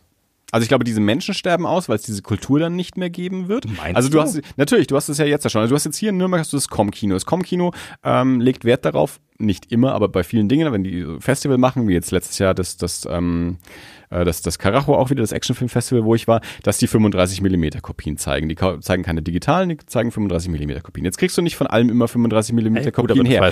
Jetzt bei neuen Filmen gibt's schon keine 35 mm Kopien mehr. Das heißt, das fällt schon mal weg. Da gibt's nur noch DCPs. Jetzt gibt's dann neue, wieder eine neue Generation. Da gibt's nicht mal mehr DCPs, sondern da gibt's dann nur den Stream auf Netflix. Und Netflix hat gar kein Interesse daran, Kopien zu machen oder sowas im Kino zu zeigen. Also von daher, also das ist ja ein Fortlauf laufender technologischer Prozess, wo, wo Dinge einfach wegsterben, ähm, was dann auch nach sich führt, dass es Dinge dann wie eben, wir machen ein Festival mit, wo wir uns aus aller Welt irgendwie Kopien zusammensammeln.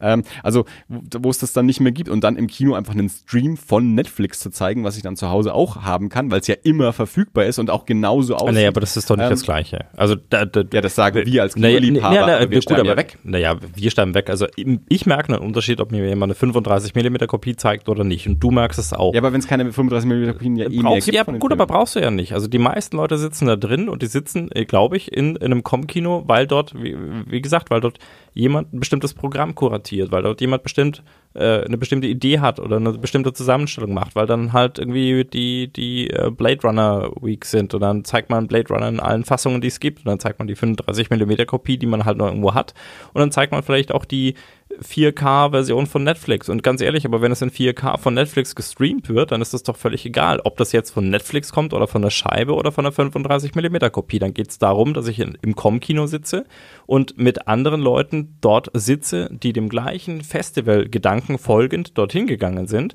weil sie sich für diese Art von Filmen begeistern und weil sie gerne ins Kino gehen und gerne mit anderen Leuten in einem Raum sitzen und sich diesen Film anschauen. Aber da kommen ja eh schon nur drei Menschen und jetzt sind wir gerade in einem Bereich, Waren wo nur drei Menschen?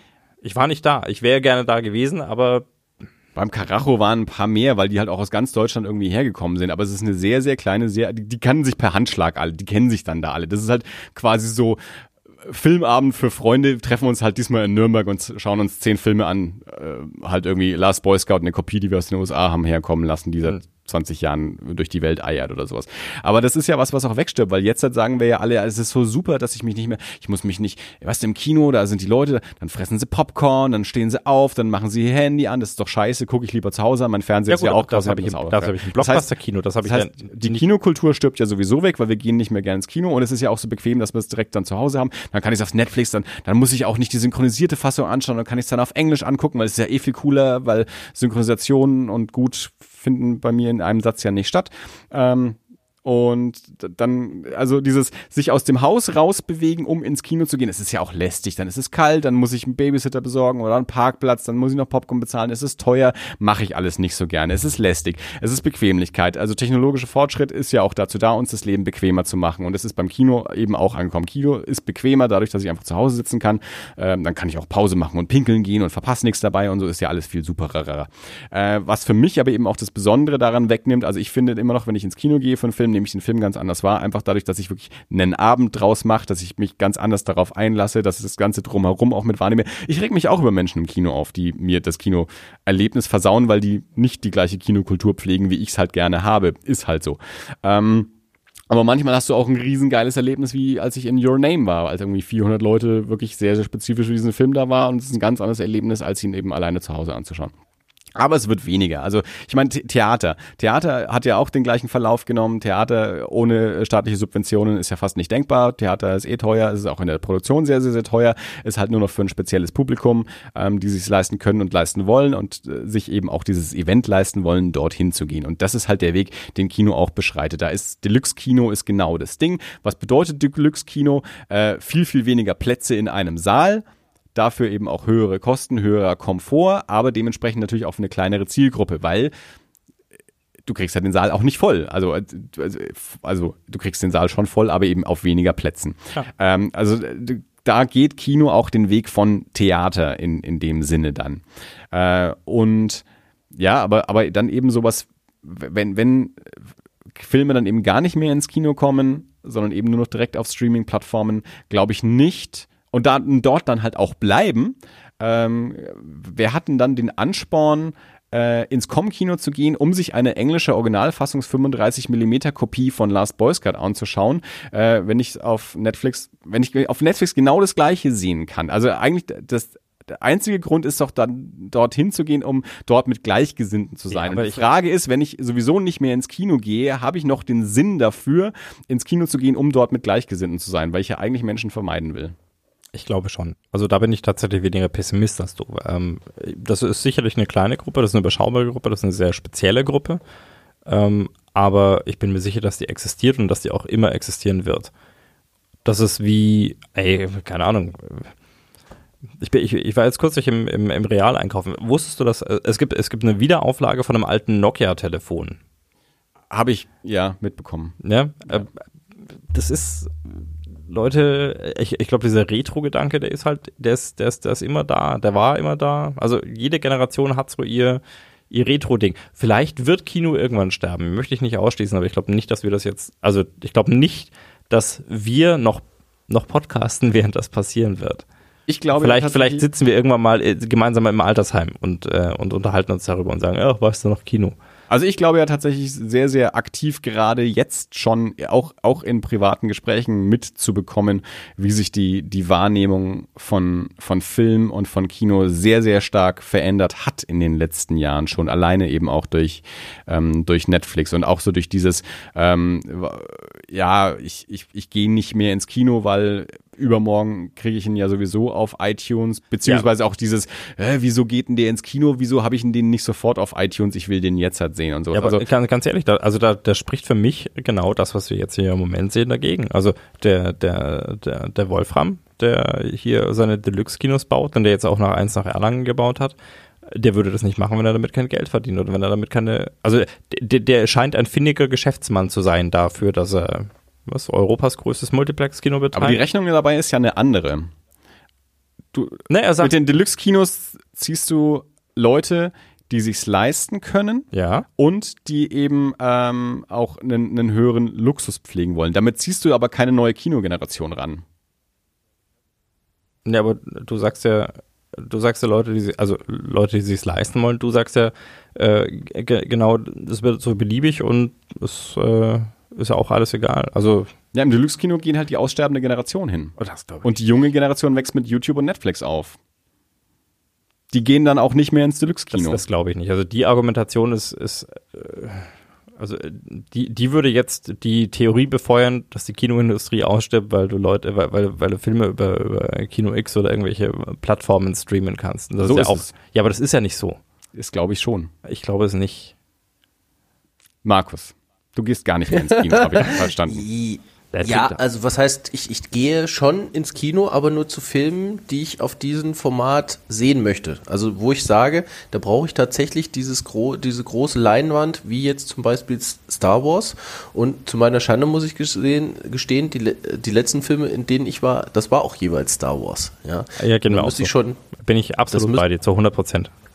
Eine ja, oder habe ich gesehen? Für, für irgendeine Komödie oder sowas äh, brauche ich das nicht. Das, das ist tatsächlich, dafür interessiert mich das tatsächlich dann doch zu wenig. Also ich gucke natürlich gern mal einen Film, aber ich bin auch nicht so, dass ich da direkt sage, wie du schon gesagt hast, eigentlich, äh, ich, ich muss den jetzt aktuell sehen, weil für mich ist der, wenn in dem Moment, wo ich ihn sehe, ist der aktuell. Ich kann mir auch noch einen guten Film aus den 70ern angucken und sagen, wenn er gut ist, ähm, unterhält er mich genauso, als wäre käme er jetzt gerade frisch raus. Und das mit dem Menschen, das muss ich ganz klar sagen. Also ähm, wir hören uns jetzt vielleicht so ein bisschen wie die, wie die Grumpy Old Men oder wie, was weiß ich hier, Waldorf und Stettler in der, in der Muppet Show an, so nach der, die Jugendlichen, die Jugendlichen halt, aber ich ich weiß noch, der, das erste Mal, wo ich so richtig angepisst war im Kino, das war tatsächlich in Indiana Jones 4. Da hatte ich mich sehr drauf gefreut. Ähm, es, es, natürlich war ich über den Film auch angepisst, aber als der erste dann anfing, lang und breit übers Handy telefonieren zu müssen, während wir diesen Film gucken, da musste ich dann doch mal aufstehen in diesem Kino halt. Ne? Also er hat es dann auch unterbrochen, das, das, das war dann auch okay, ja, hat dann glaube ich verstanden, äh, meinen Gesichtsausdruck zu deuten, aber ähm, da ging das Ganze für mich los, wo ich gesagt habe, was passiert hier eigentlich um mich rum halt. Ne? Das, ähm, und ähm, ja, ich, ich glaube tatsächlich auch, dass dieses mit, mit illegale Sachen irgendwie streamen oder wie auch immer, dass das schon ein Ding ist, was die Leute davon abhält. Gerade jetzt die, die Jugendlichen, die jetzt ranwachsen, die vielleicht nicht die Kohle haben. Also wir sind jetzt im Alter, wo du halt sagst, ja, okay, wenn ich irgendwas sehen möchte, wenn ich irgendwas lesen möchte, wenn ich, dann, dann hole ich mir das. Ne? das. Da muss ich nicht lange nachdenken, ich muss nichts von meinem Taschengeld zusammensparen, sondern ich kann das einfach machen. Aber wenn die das, äh, gerade wenn du vielleicht 12, 13 bist, glaube ich nicht, dass das da immer äh, so einfach ist. Und dass die dann auch anders sozialisiert werden, äh, als, wir, als das bei uns damals der Fall ist. Wo du dich halt auch vielleicht länger mit irgendwelchen Sachen beschäftigt hast, weil du halt nicht unendlich alles zur Verfügung hattest und alles sofort sehen konntest. Also das, das wird sich schon, das wird, das wird definitiv eine kulturelle Wandlung geben. Ich fahre ja seit diesem Jahr zum Beispiel äh, mit der Bahn weil ich irgendwann gesagt habe, diesen morgendlichen Stau, das kann ich mir jetzt nicht mehr antun, sondern verbringe äh, jetzt nicht lange, aber ich fahre halt einen gewissen Teil auch Bahn und ähm, lese halt auch da gelegentlich mein Buch oder was auch immer. Und ich sehe auch andere Menschen Bücher lesen. Ähm, das Problem, diese Menschen sind selten unter 30. Also die, die, die, die Kids oder sagen wir wirklich noch nicht mal Kids, aber unter 30, die, die spielen am Handy rum die hören Musik, was auch immer. Ich meine, früher, klar, wurde auch Walkman gehört, aber da, ich, ich achte jetzt seit ein paar Tagen wirklich massiv drauf, weil ich das Lesen halt irgendwie angefangen habe und da sehe ich keinen, der ein Buch durch die Gegend dreht. Das, das, das findet da nicht statt, weil die einfach andere Möglichkeiten haben. Da sitzen Kids in, in der Bahn und die streamen sich irgendeine Serie oder sowas. Ja, keine Ahnung, was das ist. Die haben dann halt ihren hübschen äh, LTE-Vertrag und dann geht das wunderbar für die. Also die, die sind auf das Medium nicht so angewiesen, wie wir das früher waren oder wie es noch viel mehr Generationen vor uns schon gewesen sind, wo es äh, generell noch viel, viel weniger Fernsehen gab. Wobei für mich schon die Frage besteht, die werden ja auch irgendwann älter. Also auch die, die, die Kids, die du jetzt heute siehst, die, die äh, in, in der Bahn YouTube streamen, ähm, die werden ja mal irgendwann 30 und vielleicht nehmen die ja dann auch mal ein Buch in die Hand. Also da gibt es ja auch gibt's ja Studien dazu, also was weiß ich, Gym-Studie, also äh, die Medienverhalten von, von, von jungen Menschen untersucht oder auch von, von, äh, von, von Menschen verschiedener Alterskohorten äh, gegenüberstellt. Und da ist es so, dass es eigentlich keine signifikanten Unterschiede gibt zwischen, also das, hält sich relativ die Waage, wo man vielleicht irgendwo so sagen könnte, intuitiv Menschen wie wir, also unsere Alterskohorte, die, die jetzt keine Digital Natives sind, weil zu unserer Zeit gab es ja das Internet noch nicht, ja, und wir werden halt jetzt gerade ein bisschen retro und lesen dann wieder Bücher und telefonieren wieder analog und ähm, machen, machen Sachen, die wir halt von früher kennen. Ja, also, ach, scheiß auf die CD, äh, Kassette muss her. Vinyl. Äh, Vinyl. ähm, aber das, das ist eben nicht so. Also auch, auch junge Leute, auch Leute, die im Internetzeitalter geboren sind, die mit den Mitteln und den, äh, den Technologien aufgewachsen sind, die wir erst kennengelernt haben, die erst entstanden sind, während wir auf der Welt waren, ähm, die, die verhalten sich auch nicht anders. Also das hält sich relativ die Waage. Insofern bin ich da jetzt nicht so pessimistisch, dass ich sage, gut, wenn man älter wird, dann mag man halt auch andere Sachen. Ähm, keiner von uns mochte Kaffee oder Bier, aber irgendwann denkst du dir, okay, also du jetzt vielleicht nicht, Markus, ja, du bist da jetzt was, Bier geht raus, trinkst du Kaffee? Ja. Ah, Gott sei Dank. Ähm, du wärst mir zunehmend suspekt geworden. ähm, Nein, aber das sind halt Dinge, für die, für die muss man irgendwie einen Geschmack entwickeln. Und ich glaube, das passiert halt irgendwie mit der Zeit. Und vielleicht auch mit, mit mehr Geduld oder mit mehr, mit mehr Lebenserfahrung, dass man sagt, okay, ich muss gar nicht mehr alles sofort und so schnell haben. Ich will immer noch Game of Thrones sehen, wenn es rauskommt, aber ähm, ja. Naja, für dich machen sie dann ja die neuen Star Wars-Filme dann ist die Frage, kehren die, wenn die nicht sozialisiert werden, dann können sie ja zu nichts zurückkehren. Ne? Ich merke dieses. Jetzt, das ist jetzt schon, schon, schon eine ziemlich, äh, ziemlich grundlegende Frage. Ja, aber das ist auch eine Frage, die ich schon vor Jahren mal gestellt habe, wenn, wenn, wenn Kinder damit aufwachsen, dass sie einen Film auf dem Telefon sehen, haben die das, haben die später das Bedürfnis nach einer Grundleinwand oder nicht? Also, das, das kann ich nicht voraussagen, aber das ist halt genau dieses Ding. Also, wenn ich es nicht gewohnt bin, Mhm. Entwickle ich dafür dann ein Bedürfnis nachträglich oder nie, weil ich hatte das Bedürfnis ja noch nie. Ich glaube, ich glaube, irgendwann wird jeder mal ins Kino gehen, solange es noch Kino gibt. Und das Erlebnis ist ja schon ein anderes, was auf einer großen Leinwand zu sehen oder auf einem kleinen Display. Ja, aber man hört eben auch sehr häufig, dass es ein äh, schlechteres Erlebnis ist, weil da sind andere Menschen an die ich mich dann, also die mich dann entweder anmaulen, weil ich mit meinem Handy spiele, weil ich es von zu Hause so gewohnt bin, oder die ich anmalen muss, weil die mit ihrem Handy spielen, weil sie es von zu Hause so gewohnt sind. Also es geht ja, es kann ja in beiden Richtungen gehen, ja. Also ja. ich maul ja auch Menschen an. Ähm, das mögen die dann vielleicht auch nicht und denken sich, dann bleibe ich lieber zu Hause und schaue was auf Netflix. Keine Ahnung. Naja, äh, alte Diskussionen, die werden wir sicherlich auch noch äh, länger führen, ähm, weil die äh, Entwicklung ja nun mal auch voranschreitet und solange wir diesen Podcast nicht aufhören. Ich sehe natürlich die Bemühungen, da ich selten im Kino bin, sehe ich natürlich die Bemühungen, die die da auch machen, wenn die was Neues bauen, dass du halt ähm, auch einfach rein hast, wo keiner neben dir sitzt oder sowas halt. Dass du halt neben der Treppe, war jetzt zuletzt in dem, wo ich war, das ist halt einfach eine komplette Reihe hoch, wo immer nur zwei Sitze nebeneinander sind, von oben nach unten. Ja, also um wahrscheinlich genau solchen Sachen gegenzusteuern, dass du nicht sagst, ah, ich möchte jetzt ungern neben äh, einer Horde Teenager sitzen, während ich Star Wars gucke oder sowas. Oder auch dieses 3D-Ding, ja. Also ich weiß nicht, äh, inwiefern das noch relevant ist, aber damit hat ja äh, die Kinoindustrie auch ein bisschen versucht, sich irgendwie abzugrenzen zum Heimkino. Ja, aber ähm, auch das war was, was nie so richtig an mich ran. Klar habe ich ein paar Filme in 3D gesehen, es war auch eine schöne Spielerei, aber bei Star Wars habe ich jetzt zum Beispiel die Wahl gehabt und da habe ich gesagt, nö, also ich brauche es jetzt eigentlich nicht in 3D. Habt ihr das in 3D gesehen? Ich will nichts in 3D sehen, wenn sich irgendwie vermeiden lässt. Also wenn ich die Wahl habe, lasse ich es auch. Also ich habe jetzt Last Jedi auch in 2D gesehen. Ähm, Schwierigkeit ist tatsächlich bei uns in Nürnberg, dass man meistens nicht die Wahl hat. Also der Weber jetzt im Chinichita, im Großen, der, der spielt dann prinzipiell 3D, der gibt einem nicht, nicht die 2D-Version auch noch mit dazu. Und in dem kleineren Multiplex im Admiral, die spielen dann gelegentlich äh, auch noch eine 2D-Version. Bei Last Jedi war es jetzt eben so, dass die beide Versionen gespielt haben und, und ich es mir raussuchen konnte. Aber das ist eben nicht bei äh, also bei der Mehrzahl der Filme ist das dann nicht der Fall. Da muss man dann 3D gucken. Also der Dirk wird es ja auch noch merken, wenn die Kinder ein bisschen älter werden, dann, dann kommen so die ersten, wie soll ich das sagen, die ersten ja, Franchises, Themen so aus dem Kindergarten. Das kannst du dann irgendwann auch nicht mehr beeinflussen, mhm. was für, für Serien oder irgendwas, was die, was die Kinder gut kennen. Also äh, meine ältere Tochter kam, also ne, wie gesagt, fünf, kam jetzt neulich nach Hause und sang das Titellied von Ghostbusters.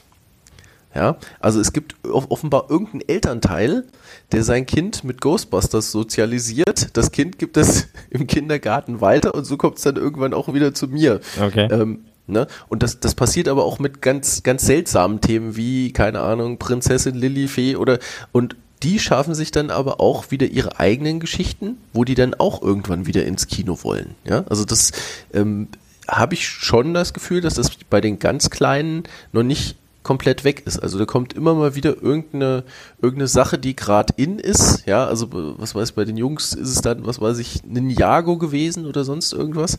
Und auch die schaffen sich wieder ihre Bereiche, wo die sagen, ich will aber jetzt im Film und will nicht warten, im halben Jahr, bis der auf DVD oder Blu-ray oder wo auch immer ist. Ja. Mhm.